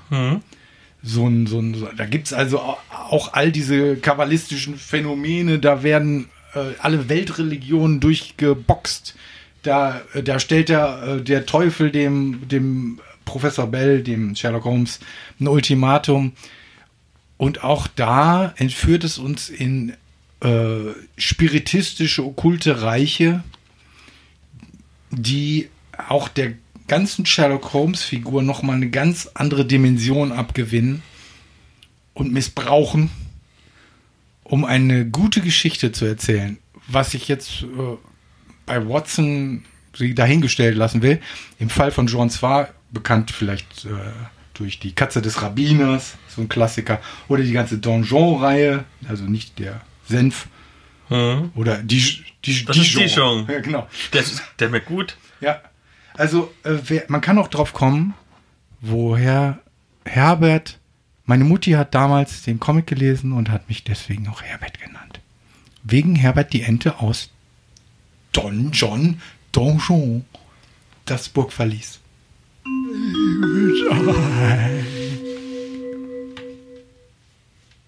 Geht's schon los? Ach so, es geht schon los. okay, du hast ja gesagt, dass du Retro sehr gerne magst. Dann wird dir das Das heißt, ich mag das, ich bin Retro. Okay. Dann wird dir das Hauptthema dieser Folge sehr gut gefallen. Es geht nämlich um Private Eye, das Detektivrollenspiel im viktorianischen England. Das spielt nämlich zur Zeit von Sherlock Holmes. Und es ist so ein bisschen retro, was ziemlich alt. Es hat nämlich dieses Jahr schon sein 30-jähriges Jubiläum, denn es wurde 1988 auf der Spielmesse vorgestellt. Ist das ein amerikanisches Spiel? Nee, nee, nee, nee, nee. Ja, dann, dann würde es ja schon als antik gelten, nach 30 Jahren. Und ähm, es erschien zwischen acht- 1988 und 1993 insgesamt drei Editionen. Dann wurde 2008 die vierte Edition von der Redaktion Fantastik auf den Markt gebracht, die übrigens auch ihr 20-jähriges Jubiläum dieses Jahr feiert. Das heißt, sie sind auch schon so ein bisschen retro. Und vorletztes Jahr kam dann die aktuelle überarbeitete fünfte Edition raus, die aber jetzt nur so ein bisschen ganz sanft überarbeitet wurde. Worum geht's eigentlich? Das ist ein sehr simples äh, W100-System-Rollenspiel. Das heißt, meinetwegen, du kannst 89% Beobachtung und versuchst halt diesen Wert zu unterwürfeln mit einem 100-seitigen Würfel oder mit zwei W10ern und rechnest dann zusammen, je nachdem. Und ähm, in dem liegt der Fokus nicht auf Action oder auf Würfelorgien, sondern auf Befragung, auf Deduktion und auf sozialem Spiel zwischen den Charakteren. Das Spiel ist historisch korrekt äh, mit all seinen Konsequenzen. Das heißt zum Beispiel, Frauen haben es in manchen sozialen Schichten schwerer als Männer, weil es halt diese viktorianische Ära ist. Ja, da, da galt die Frau noch als Besitz des Manns, tatsächlich, rechtlich. Das ist sehr traurig. Ähm, es hat kaum mehr als zwei Dutzend Seiten Regeln und Charaktererschaffung, also es ist wirklich unfassbar regelleicht. Ähm, es gibt 13 Seiten mit Tipps und Tricks für Detektivrollenspiele, ein kleines Einsteigerabenteuer und der Großteil des 256 Seiten starken Grundregelwer Grundregelwerks enthält eine spannende Geschichtsabhandlung über die damalige Zeit, so eine Art historischen Stadtführer und wirklich sehr umfangreiches Quellenmaterial zur damaligen Kriminalitätsbekämpfung, zum Beispiel zur Beweissicherung. Ähm, das war auch die Zeit, wo zum Beispiel der Fingerabdruck erstmals eingeführt wurde. Aber da gab es ja nicht wie heutzutage, wo du es einfach in den PC eingibst und dann kommt gleich das Ergebnis raus. Herr Nerd, ist das nicht ein Point-and-Click-Adventure? sondern du musst dich halt noch umständlich durchs Archiv fühlen, was ja lückenhaft Das ist war. ein guter Einwurf. Ist das nicht ein Point-and-Click-Adventure? Nein, ist es Aber nicht. man kann doch ganz leicht so äh, kleine Details übersehen, ne? Sonst kommt man da nicht weiter. Wenn du die Schublade nicht aufgezogen hast und nicht unter die Taschentücher gesehen hast, dann kannst du den Fall nicht lösen. Ja, da kommen wir gleich noch zu. So ein paar Tipps, wie man gute Detektivrollenspiele spielt. Ähm, das kostet als Hardcover 39,95 Euro in, inklusive einer riesengroßen Stadtkarte vom historischen London. Das ist mega geil. Ähm, und das System wird wirklich konsequent weitergeführt. Jedes Jahr kommt mindestens ein Abenteuerband raus. Ähm, ich habe mal die letzten drei nur als Beispiele aufgeschrieben, um auch mal zu zeigen, was für eine große Bandbreite kommt, weil man denkt ja eigentlich immer, also auch meine persönliche erste Assoziation, wenn ich Private Eye höre, wenn ich es mal auf einer Con eine Ausschreibung lese oder so, dann ist ja meistens ein Mordfall im Adelshaus und du musst ermitteln, wer der Täter ist. Aber es gibt so viel mehr. Es gibt so viel mehr. Du kannst es, äh, es gibt, kannst politische Intrigen spielen, es gibt in unteren Schichten Entführungsfälle und alles drum und dran. Also um zum Beispiel jetzt nur mal drei Beispiele zu nennen. Die letzten drei ähm, Abenteuer, die es gab, war zum Beispiel der neunte Band, die sieben Abschiedsbriefe des Mr. Pomeroy. Da geht es um den Lebemann Edward Pomeroy und er schockt seine Familie gleich zweimal, weil erst will er sich von seiner zweiten Frau scheiden lassen, um seine Geliebte zu heiraten, und dann wird er hinterher tot aufgefunden und das zweimal. Überraschung. Wie zweimal. Er wird zweimal tot aufgefunden an ist zwei das eine verschiedenen Stellen. Nebenwirkung von Viagra oder? Nein, nein, nein. Und er hinterlässt sieben Abschiedsbriefe. Das ist also sehr mysteriös. Es ist ein ganz klassisches Deduktionsabenteuer mit Tatortbesichtigung, Zeugenbefragung, Leichenbeschau. Äh, wie fast alle anderen Abenteuer auch, hast du wirklich viel Fließtext, aber am Ende des Abenteuers eine übersichtliche Zusammenfassung für den Spielleiter. Kostet 12,95 Euro für 48 Seiten im Schwarz-Weiß-Softcover. Und es ist jeden Cent wert, weil es hat atemberaubende What the fuck Momente. Schon wenn du das liest als Spielleiter, denkst du dir so, boah, und wenn du das dann als Spieler spielst, das prägt sich ein. Wenn du dieses Abenteuer gespielt hast, du wirst noch in zehn Jahren drüber reden, wie geil das war. Gibt es eine Entsprechung zu What the fuck Momente? Was gibt's da? Was, was sagt man noch? Was sagt, was sagt die Jugend heutzutage? Wir sind auch schon so Ah, Auf alt. Deutsch würde das sowas heißen wie Moment of Excellence. Du, nein, echt? Nein, komm, echt. Ach bitte. Ach bitte. Weiter. Dann der zehnte Band, das war der Jubiläumsband, der hieß Liebe, Geld und andere Intrigen. Ähm, da ähm, wurden die Abenteuer von drei Gewinnern eines Wettbewerbs ähm, abgedruckt, und zwar einmal von Ralf Sandfuchs. Das ist ja in der deutschen Rollenspielszene wirklich ein Urgestein und ein ganz bekannter. Ähm, Liebe, Geld und andere Intrigen, das titelgebende Abenteuer. Das ist ein sehr offenes gestaltetes Abenteuer über Heiratsschwindelei, Erpressung, Betrug und Entführung. Dann hat Natascha Weiler der Magier geschrieben. Äh, dieser Magier ist ein hervorragender Einbrecher, der überhaupt keine Spuren hinterlässt. Und das ist aber jetzt kein richtig zusammenhängendes Abenteuer, du hast, sondern du hast mehrere ähm, einzelne quasi Schauplätze, die du idealerweise so immer als Zwischenepisode zwischen normalen Fällen einfügst. Weil du am Anfang halt überhaupt keine Hinweise kriegst, ne? Weil der, der Magier ist halt so geschickt, so es gibt keine Spuren und gar nichts, ne? Ähm, aber irgendwann, also wenn du, keine Ahnung, den vierten, fünften Tatort besucht hast, verstehst du das Konzept dahinter und dann kannst du wieder an die alten Tatort zurück und erkennst dann, wie das abgelaufen ist. Ja, ey. Ja, das Ja, das ist, das ist, das ist wirklich gut. Und dann war noch Martin Dürr und Markus Kühn, Die Leiche im Moor. Und das ist wirklich eine durch und durch klassische, rechtlineare Mordermittlung in Adelskreisen. Also ist genau der Hund das. von Baskerville so ein bisschen. Nee, nee, nee, nee. Nichts mit Moor. Nee, nee. Also im Prinzip genau das Abenteuer, woran du denken würdest, wenn du an Private Eye denkst. So ein Abenteuer. Ähm, dieser Abenteuerband mit diesen drei wirklich guten Abenteuern kostet 16,95 Euro für 72 Seiten im schwarz-weiß Softcover. Und der aktuellste Band heißt Auge um Auge, das ist der elfte Band. Da machen die Detektive eigentlich Urlaub und wollen so ein bisschen entspannen, entdecken dann aber die Wasserleiche einer jungen Frau und ziemlich rasch darauf auch die brutal zugerichtete Leiche ihres Vaters. Der Dorfpolizist hat nicht wirklich Bock irgendwie zu ermitteln und die Aussagen der Dorfbewohner widersprechen sich. Und der Plot, ähm, das ist ein sehr anspruchsvoller Plot, denn er stellt die Spieler vor gleich zwei Herausforderungen. Nämlich erstens ist diese Ermittlung generell von der Spielermotivation abhängig. Es gibt äh, auch nicht viele Spuren und die Dorfbewohner mauern halt richtig. Ne? Die haben auch echt keinen Bock, dass da jemand ermittelt und in ihr kleines beschauliches Dorfleben reinstößt. Und wenn sie dann doch den Täter schnappen, dann müssen sie entscheiden, ob ihnen Recht oder Gerechtigkeit wichtiger ist. Und weil das ein wirklich schwieriges Thema abhandelt, kann das auch zu Unzufriedenheit und wirklich zu moralischem Streit in der Spielergruppe führen. Das habe ich auch erlebt. Dilemma. Das ist ein, das ist ein wirkliches Dilemma. Also, der Spa Spaß ist das falsche Wort, aber die Besonderheit ist echt, dass sie, die Spieler müssen für sich entscheiden, was ihnen wichtiger ist. Recht oder Gerechtigkeit. Borderliner da draußen, alle Borderliner in den Rollenspielgruppen bitte aufgehorcht. Das ist das ideale Spiel, um eure Gruppe zu spalten. Wirklich. Also, hier muss man auch, ähm, als ich jetzt zum Beispiel das Abenteuer gekauft habe, es war glaube ich letztes Jahr auf der Dreieichkon, ähm, am Stand vom Verlag, ähm, die geben dir auch eine wirklich eine Warnung. Also es geht um, um, um sehr, es geht um Themen, die auch ein bisschen sensible Personen triggern können. Ohne jetzt darauf, damit es jetzt nicht gespoilert Du meinst so spontane Schweißausbrüche und alle reichen dir Deus-Sticks, sowas in der Richtung? eher in Richtung, manche brechen in Tränen aus und sind nie wieder gesehen worden. 16,95 Euro, 72 Seiten, wie immer Schwarz-Weiß-Cover. Es ist wirklich lohnenswert, da es them thematisch abseits der üblichen Schwarz-Weiß-Mörderjagd agiert.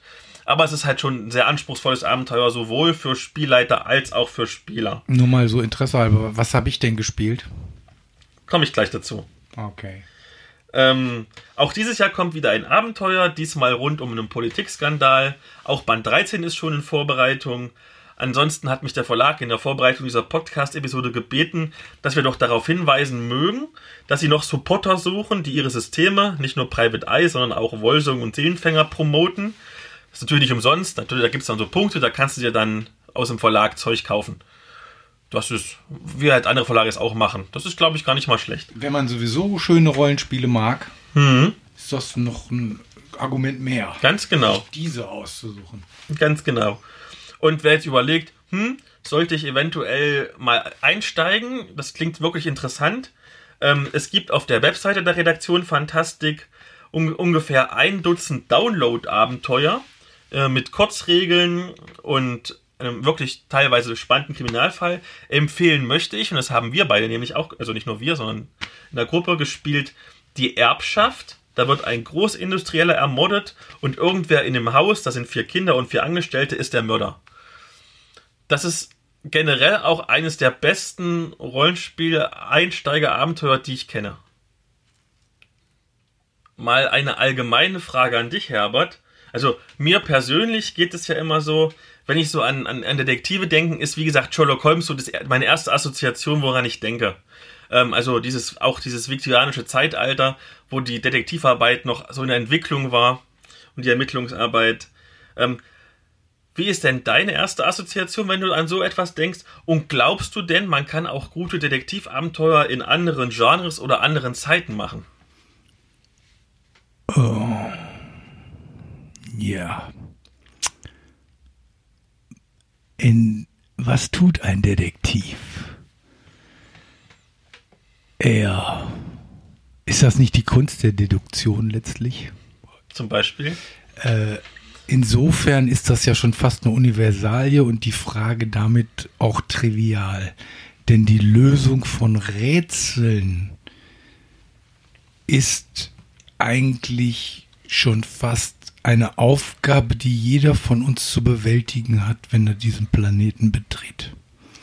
Das heißt, eigentlich ist das die Grundlage jeder Geschichte. Du willst die Krux lösen. Du willst den, wenn du das nicht machen willst wie Alexander und einfach den Knoten zerschlagen, musst du einfach anhand der Strippen entlang gehen und durch das Labyrinth von äh, griechische Mythologie. Du weißt, äh, da wo man die Minotaurus trifft und da ist so der Faden der Ariadne, der mir gerade äh, wie so ein Wollknäuel dem Tom vor die Krallen gerollt ist. Also wenn man das alles dann, wenn du Versatzstücke geliefert kriegst und du musst daraus Sinn zusammenstellen, eine Kohäsion, wo dir nur Bruchteile geboten wurden, äh, das ist ja die Aufgabe von Detektiven. Du sollst äh, Puzzlestücke zu einem stimmigen Bild zusammenfügen und die Mittel, die du dafür benutzt, die können auf göttlichen Funken, Intuition basieren, die können auf Logik. Häufig ist es ein Zusammen, äh, genau diese ein, Zus- eine Kombination verschiedener Fähigkeiten. Fast jeder äh, Superdetektiv braucht einen Sidekick, der ihn auf die wirklich guten Ideen bringen kann. Das ist so ähnlich wie bei uns. Ich bin mehr so der logisch durchdachte Typ und ich brauche immer wieder so wilde Assoziationen von deiner Seite, damit ich äh, auf der Straße des Erfolgs immer weiter geradeaus so Volksbank, Raiffeisenbank mäßig unterwegs Okay. sein kann. Ich muss zugeben, ich tue mich ähm, mit Detektivabenteuern in anderen Zeiten und anderen Genres immer ein bisschen schwer. Ähm, eigentlich gibt es ja recht, recht viele Detektivabenteuer, aber mein Problem ist, gerade so- zum Beispiel bei Fantasy-Abenteuern ist es ja meistens äh, so, dass gerade wenn Magie im Spiel ist, du durch die Magie irgendwelche Gelegenheiten hast, den Fall auf eine nicht deduktive Art zu lösen. Keine Ahnung, der Geist des Toten spricht mit dir. Oder meinetwegen, du kannst mit Geistern reden. Oder, hm, er ist nicht mehr in dem Raum, was kann passiert sein? Er hat sich vielleicht weggezaubert oder so. Ja, Das- aber das ist dann schon eine das- originelle Variante der eigentlichen Detektivgeschichte. oder? Aber es, es kann auch sein, dass ich einfach durch, durch Abenteuer, die ich schon gespielt habe, die dann halt auf diese, diese, hm, wie soll ich das sagen, diese, diese, diese magisch-abstrakte Ebene ging, dass ich da einfach ein bisschen so vorgeschädigt bin. Ich erinnere mich nur an Okay, also das, das generell recht, recht schwache Abenteuer für DSA, Sklaven für eine Nacht, wo halt der Detektivplot irgendwie die Leiche, der Geist der Leiche hat dir gesagt, wer der Mörder ist. Äh, nee, das war, das, das war nicht so gut. Und ähm, im, in, in, in die andere Richtung gedacht, ähm, wenn du zum Beispiel jetzt in die Gegenwart gehst oder gehst in die, in die Zukunft sogar, wir hatten es ja jetzt gerade bei dem Comic Grundkurs Mod, den wir vorhin besprochen haben, da ist das Deduktive halt nicht unbedingt das, was die Fälle löst. Weißt du, du machst die Spurensicherung, äh, du schickst, keine Ahnung, den Laptop an den Techniker, der guckt sich das an und sagt dir, wer der Mörder ist. Ähm, da wird recht wenig mit, mit bodenständiger, so, mit bodenständigem Sozialspiel, was eigentlich ja der Spaß am Rollenspiel ist, gelöst. okay. Ähm, sondern halt nur mit erfolgreichen Würfelwürfen. Du hast gerade einen guten Punkt genannt. Im Grunde ersetzt ja in so einem äh, Setting äh, dann die Te Technik, die Magie. Es ist so der easy way out. Das ist so die äh, sozusagen, was du an kognitiven Fähigkeiten nicht besitzt oder wo du jetzt nicht drauf kommst. Da bietet dir die Magie oder die Technik dann einen Ausweg, was häufig eine Story nicht so gut aussehen lässt. Ne? Aber auf der anderen Seite ist es fast Setting unabhängig. Ähm, ob das eine Detektivgeschichte ist oder nicht. Zum Beispiel Harry Potter ist trotz Magie. Äh, der würde wahrscheinlich einiges anders machen, wenn er keine magischen Fähigkeiten hätte. Äh, aber es gibt genug Krimis, die genauso Hanebüchen sind oder Superhelden-Stories. die sind ja auch, da kippt ja auch die Realität, dass Personen Fähigkeiten haben. äh, Die, die akzeptiert man dann, weil die ja wissenschaftlich erklärt werden. Wieder Peter Parker, er wird von Ja. der Spinne gebissen. Also ist ja ganz klar, also das ist logisch. Ähm, das heißt also, dass äh, Harry Potter letztlich auch nichts anderes als eine Rätselgeschichte ist, ne? Und eine Krimi-Geschichte, wo dann verschiedene äh, Versatzstücke zu dem Bild wieder zusammengefügt werden müssen.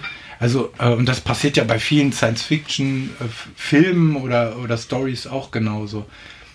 Ich würde jetzt nur die Sachen ausklammern, die wirklich äh, viel auf Action basieren oder die halt, ja, die, äh, wo der Plot unlogisch ist.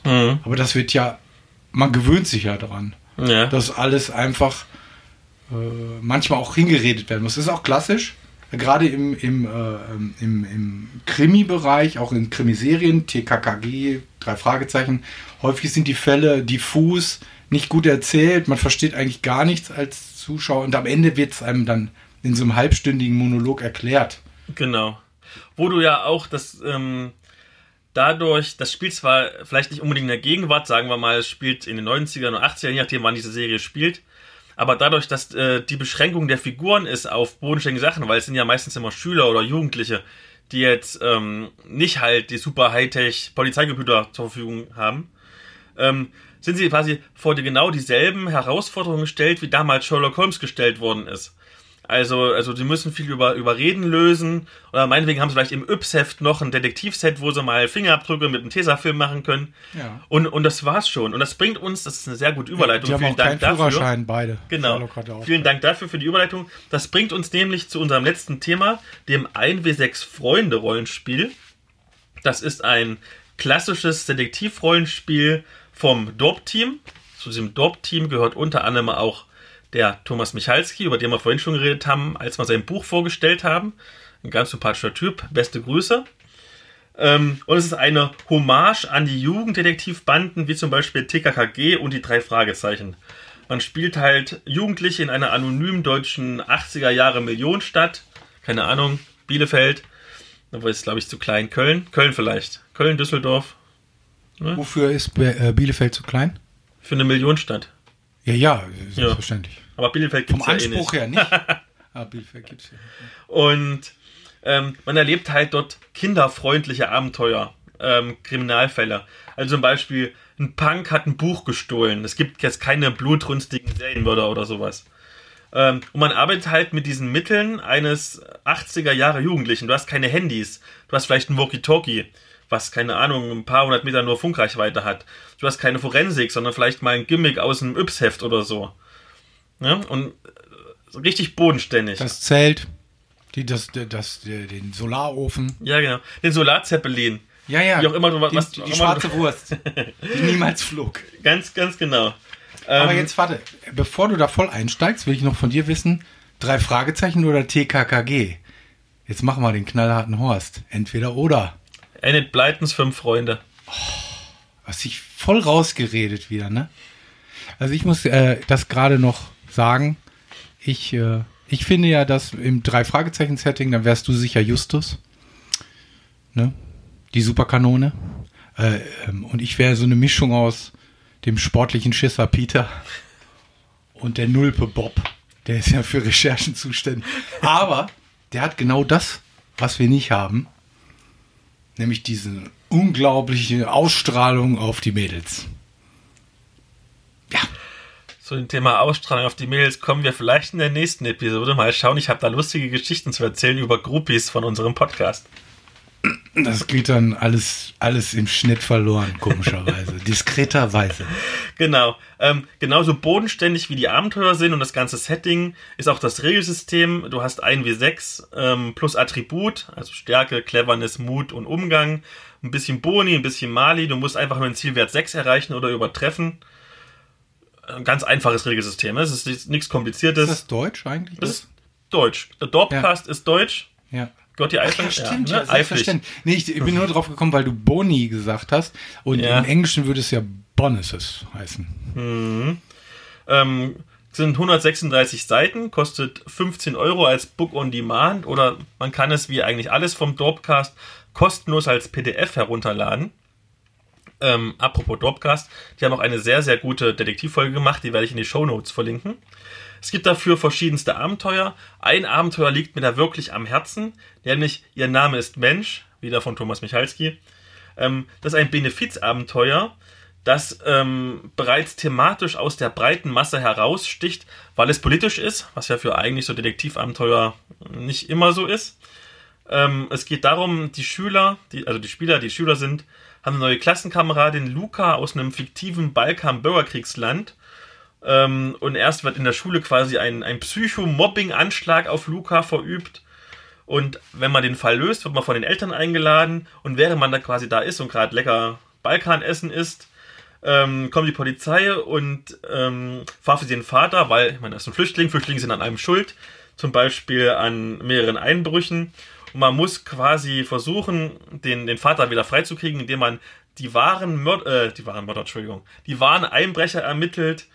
Und man ist so ein bisschen unter Zeitdruck, weil dieser typische deutsche Wutbürgermob sammelt sich bereits, um zu protestieren. Der Kaffee schmeckt nicht, die Merkel ist schuld. Genau, genau, danke Merkel. Ähm, das ist halt wirklich ein politisches Abenteuer. Ähm, Gerade auch die Einleitung, wo der Autor seine Beweggründe schreibt, ist sehr politisch. Ich finde es sehr gut. Der Fall an sich ist ähm, mit viel Sozialspiel, Ermittlungen und einem ganz, ganz kleinen Hauch Action. Ähm, er ist recht einfach gehalten. Man kann also sehr gut ohne jetzt äh, durchspielen in drei, vier Stunden, je nachdem, wie man so spielt. Es ist ein 33-seitiges PDF. Es ist Pay What You Want. Das bedeutet, man kann ähm, so viel geben, wie er möchte. Und man äh, sollte lieber viel geben, denn der Erlös geht an Hilfsorganisationen. Zum Beispiel letztes Jahr gingen über 100 Euro an Ärzte ohne Grenzen. Und das muss man einfach mal loben. Vielen Dank an Thomas Michalski, dass er wirklich mal ein so schönes politisches Abenteuer geschrieben hat, wo man mit gutem Gewissen auch mal Geld für bezahlt. Da kann man ruhig mal applaudieren, was wir jetzt stellvertretend nicht machen. Klapp, klapp, klapp, Klapp. klapp, klapp, klapp, klapp. Es geht auch weiter mit ähm, 1W6 Freunde. Sie arbeiten zurzeit an einem Spielleiterschirm und an neuen Abenteuern. Es kommen Den wahrscheinlich würde ich schön groß machen bei den Temperaturen im Moment. Es kommt zum Beispiel Frisch, fromm, fröhlich, frei. Das ist so ein Abenteuer wohl in Richtung ähm, Pfadfinder-Abenteuer. Jo. Also, es ist ein Herzensprojekt. Man merkt mit äh, an jeder Seite dieses Rollenspiels und an der Seite jeden Abenteuers, dass es einfach von den Autoren Herzensprojekte sind und das spürt man. Man spürt diese Liebe und auch diese Referenzen an, an die Liebe zu den Hörspielen. Ja, aber das ist wie gesagt ja äh, Ausschlusskriterium. Ich bin ja drei Fragezeichen. Deswegen kann ich da ganz wenig zu sagen. Okay. Zum allerletzten Schluss noch für die ähm, Hörerinnen und Hörer, die vielleicht Lust haben, selber mal ein Detektivabenteuer zu spielen ähm, oder sogar selber zu schreiben. Das ist ja immer recht schwierig. Zumindest ich persönlich tue mich damit schwieriger, als keine Ahnung, einen ganz normalen Dungeon Crawler zu machen, wo einfach nur alle fünf Meter ein Monster kommt. Ähm, wie designt man ein gutes Detektivabenteuer? Ja, nicht indem du alle fünf Meter ein Monster hinstellst. Beste Antwort. Ähm, einen, kleinen, einen kleinen Hinweis hat ja schon die Daniela Beck gegeben, vorhin im Interview zum Mörderspiel. Was so meine persönlichen Erfahrungen sind, man sollte eine Kette von Hinweisen ähm, bilden, die zur Auflösung führen. Es sollte aber eine verzweigte Kette sein. Also nicht nur, dass du ähm, nur, es gibt nur eine Möglichkeit, also A zu B, zu C, zu D, sondern dass du am besten ganz viele Spuren hast. Aber nicht zu offen. Ja, nicht zu offen, genau. Es kann auch gerne mal ein roter Hering dabei sein, also eine falsche Genau. Spur. Ähm, und es sollte unbedingt keine Sackgassen geben. Also ich finde, das ist das Allerschlimmste, wenn du wirklich in dich irgendwas reinsteigerst bei deinen Ermittlungen und dann ist es eine Sackgasse. Also viele Spuren, die müssen gar nicht offensichtlich sein. Die können auch gemischt sein, dass du manches bekommst du durch Sozialspiel raus, manches, wenn du auch mal einen guten Würfelwurf hinlegst oder so. Ne? Aber dass du, wenn du eine von den Sachen mal nicht kannst, keine Ahnung, weil deine Gruppe spezialisiert ist nur auf, auf irgendwas und nicht und nicht ähm, breit gefächert oder deine Gruppe kann nicht so gut mit Leuten reden. Ne? Dass die trotzdem die Chance haben, ans Ziel zu kommen. Ich glaube, der, die, der, die grundsätzliche Technik ist für den Spielleiter, äh, du denkst dir einen Hergang genau aus. Ja. Also die, das ist quasi ein Erzählstrang, was ist passiert. Wenn du eine Einbrechertruppe hast, was haben die gemacht? Das schreibst du ganz nüchtern äh, auf. Ne? So genau die äh, äh, sequenzierst das oder machst es in Kapitelchen und dann äh, verteilst du das einfach. Dann, Also dann, wenn du dann den Ort äh, hast und den, und den, den Zeitraum, dann verteilst du quasi diese einzelnen äh, Bestandteile ne? in die einfach in die äh, auf die in diese Spielwelt. Genau. Und was noch ein, ein letzter Tipp ist, ich glaube, das ist sogar vielleicht der größte Tipp, den ich geben kann. Keine Stimmungsszenen ohne Hinweise. Das ist ganz wichtig. Also ich finde das auch, ich habe schon sehr oft als Spieler Detektivabenteuer gespielt. Ich finde es ganz schlimm, wenn du eine Szene hast, wo du halt wie bekloppt dann versuchst, irgendwas rauszufinden. Und es ist eigentlich nur eine Stimmungsszene, in der es keine Hinweise gibt. Das ist einfach nur ein dunkler Keller mit Fledermäusen und fertig. Ganz genau, ohne, ohne irgendwas. Also Man findet nichts, es, es, gibt keinen es, Hinweis. es ist keine richtige Sackgasse, aber es ist halt, du vergeudest deine Zeit mit nichts. Hast du mal als Kind äh, eine Schatzkarte gemalt? So kann man sich das vorstellen. So Mhm. kann man äh, ein Krimi-Rollenspiel aufbauen. Also du, du, du, du gibst den ja quasi eine Schatzkarte, wo du aber, wo alles noch im Kriegsnebel ist Mhm. quasi, ne? Äh, die, wo nur ein Teil der Karte erstmal bekannt ist und ja, Ja. Das ist ein guter Tipp. Vielen Dank dafür. das ist mir jetzt so im Delirium gekommen. Aber der Bulletproof hat schon seinen Dienst getan. Ich habe diesmal keinen Sekundenschlaf gehabt, während du was erzählt hast. Ähm, aber was mir aufgefallen ist, du hast mich gar nicht nach meiner Qualifikation gefragt diesmal. Ja, du warst ja Dr. Watson, mein Sidekick. Das ist ja deine Qualifikation. Ach so. War ich, war ich in dieser Sendung komplett Dr. Watson? Ja. Dann muss ich mich gleich erstmal komplett ausrollen, damit ich nicht total merkwürdig für den Rest des Tages getrankt. Genau. Wir haben, um es jetzt die Folge abzuschließen, in der letzten Folge ja noch Witze drüber gemacht, dass die ganzen Podcasts betteln, man soll ihnen Likes geben und Abos und alles drum und dran. Tatsächlich funktioniert das. Wir haben von der letzten zu dieser Folge 20% mehr Likes auf unserer Facebook-Seite. Und auch ein paar Abonnements mehr. Deswegen, bitte, bitte, bitte, bitte. Sonst muss das arme Katzenbaby sterben und ihr müsst ermitteln, warum es gestorben ist. Gebt uns mehr Likes auf unserer Facebook-Seite und Abonnements bei iTunes und ganz neu auch bei Spotify. Jetzt habe ich doch Sekundenschlaf gehabt. ja, und nicht vergessen, bleibt positiv, Leute. Bis zum 15., 16., 17., 17. sind wir noch Weltmeister. Ja, ja. Du nicht? Nee. Du bist nicht so Fußball. Doch, aber wir sind auch schon rausgeflogen. Wir müssen doch nicht. Wir sind noch amtierender Weltmeister. Ja, aber wir sind halt rausgeflogen. Das ist halt. Also ich habe gesagt, Recht. du sollst positiv bleiben. Jetzt kommt, jetzt schwebt das große D über dem Ende der Sendung. Mach irgendwas, dass das verschwindet. Ja, schalt halt aus. Das war der Podcast von, von Nerds Stefan. Stefan.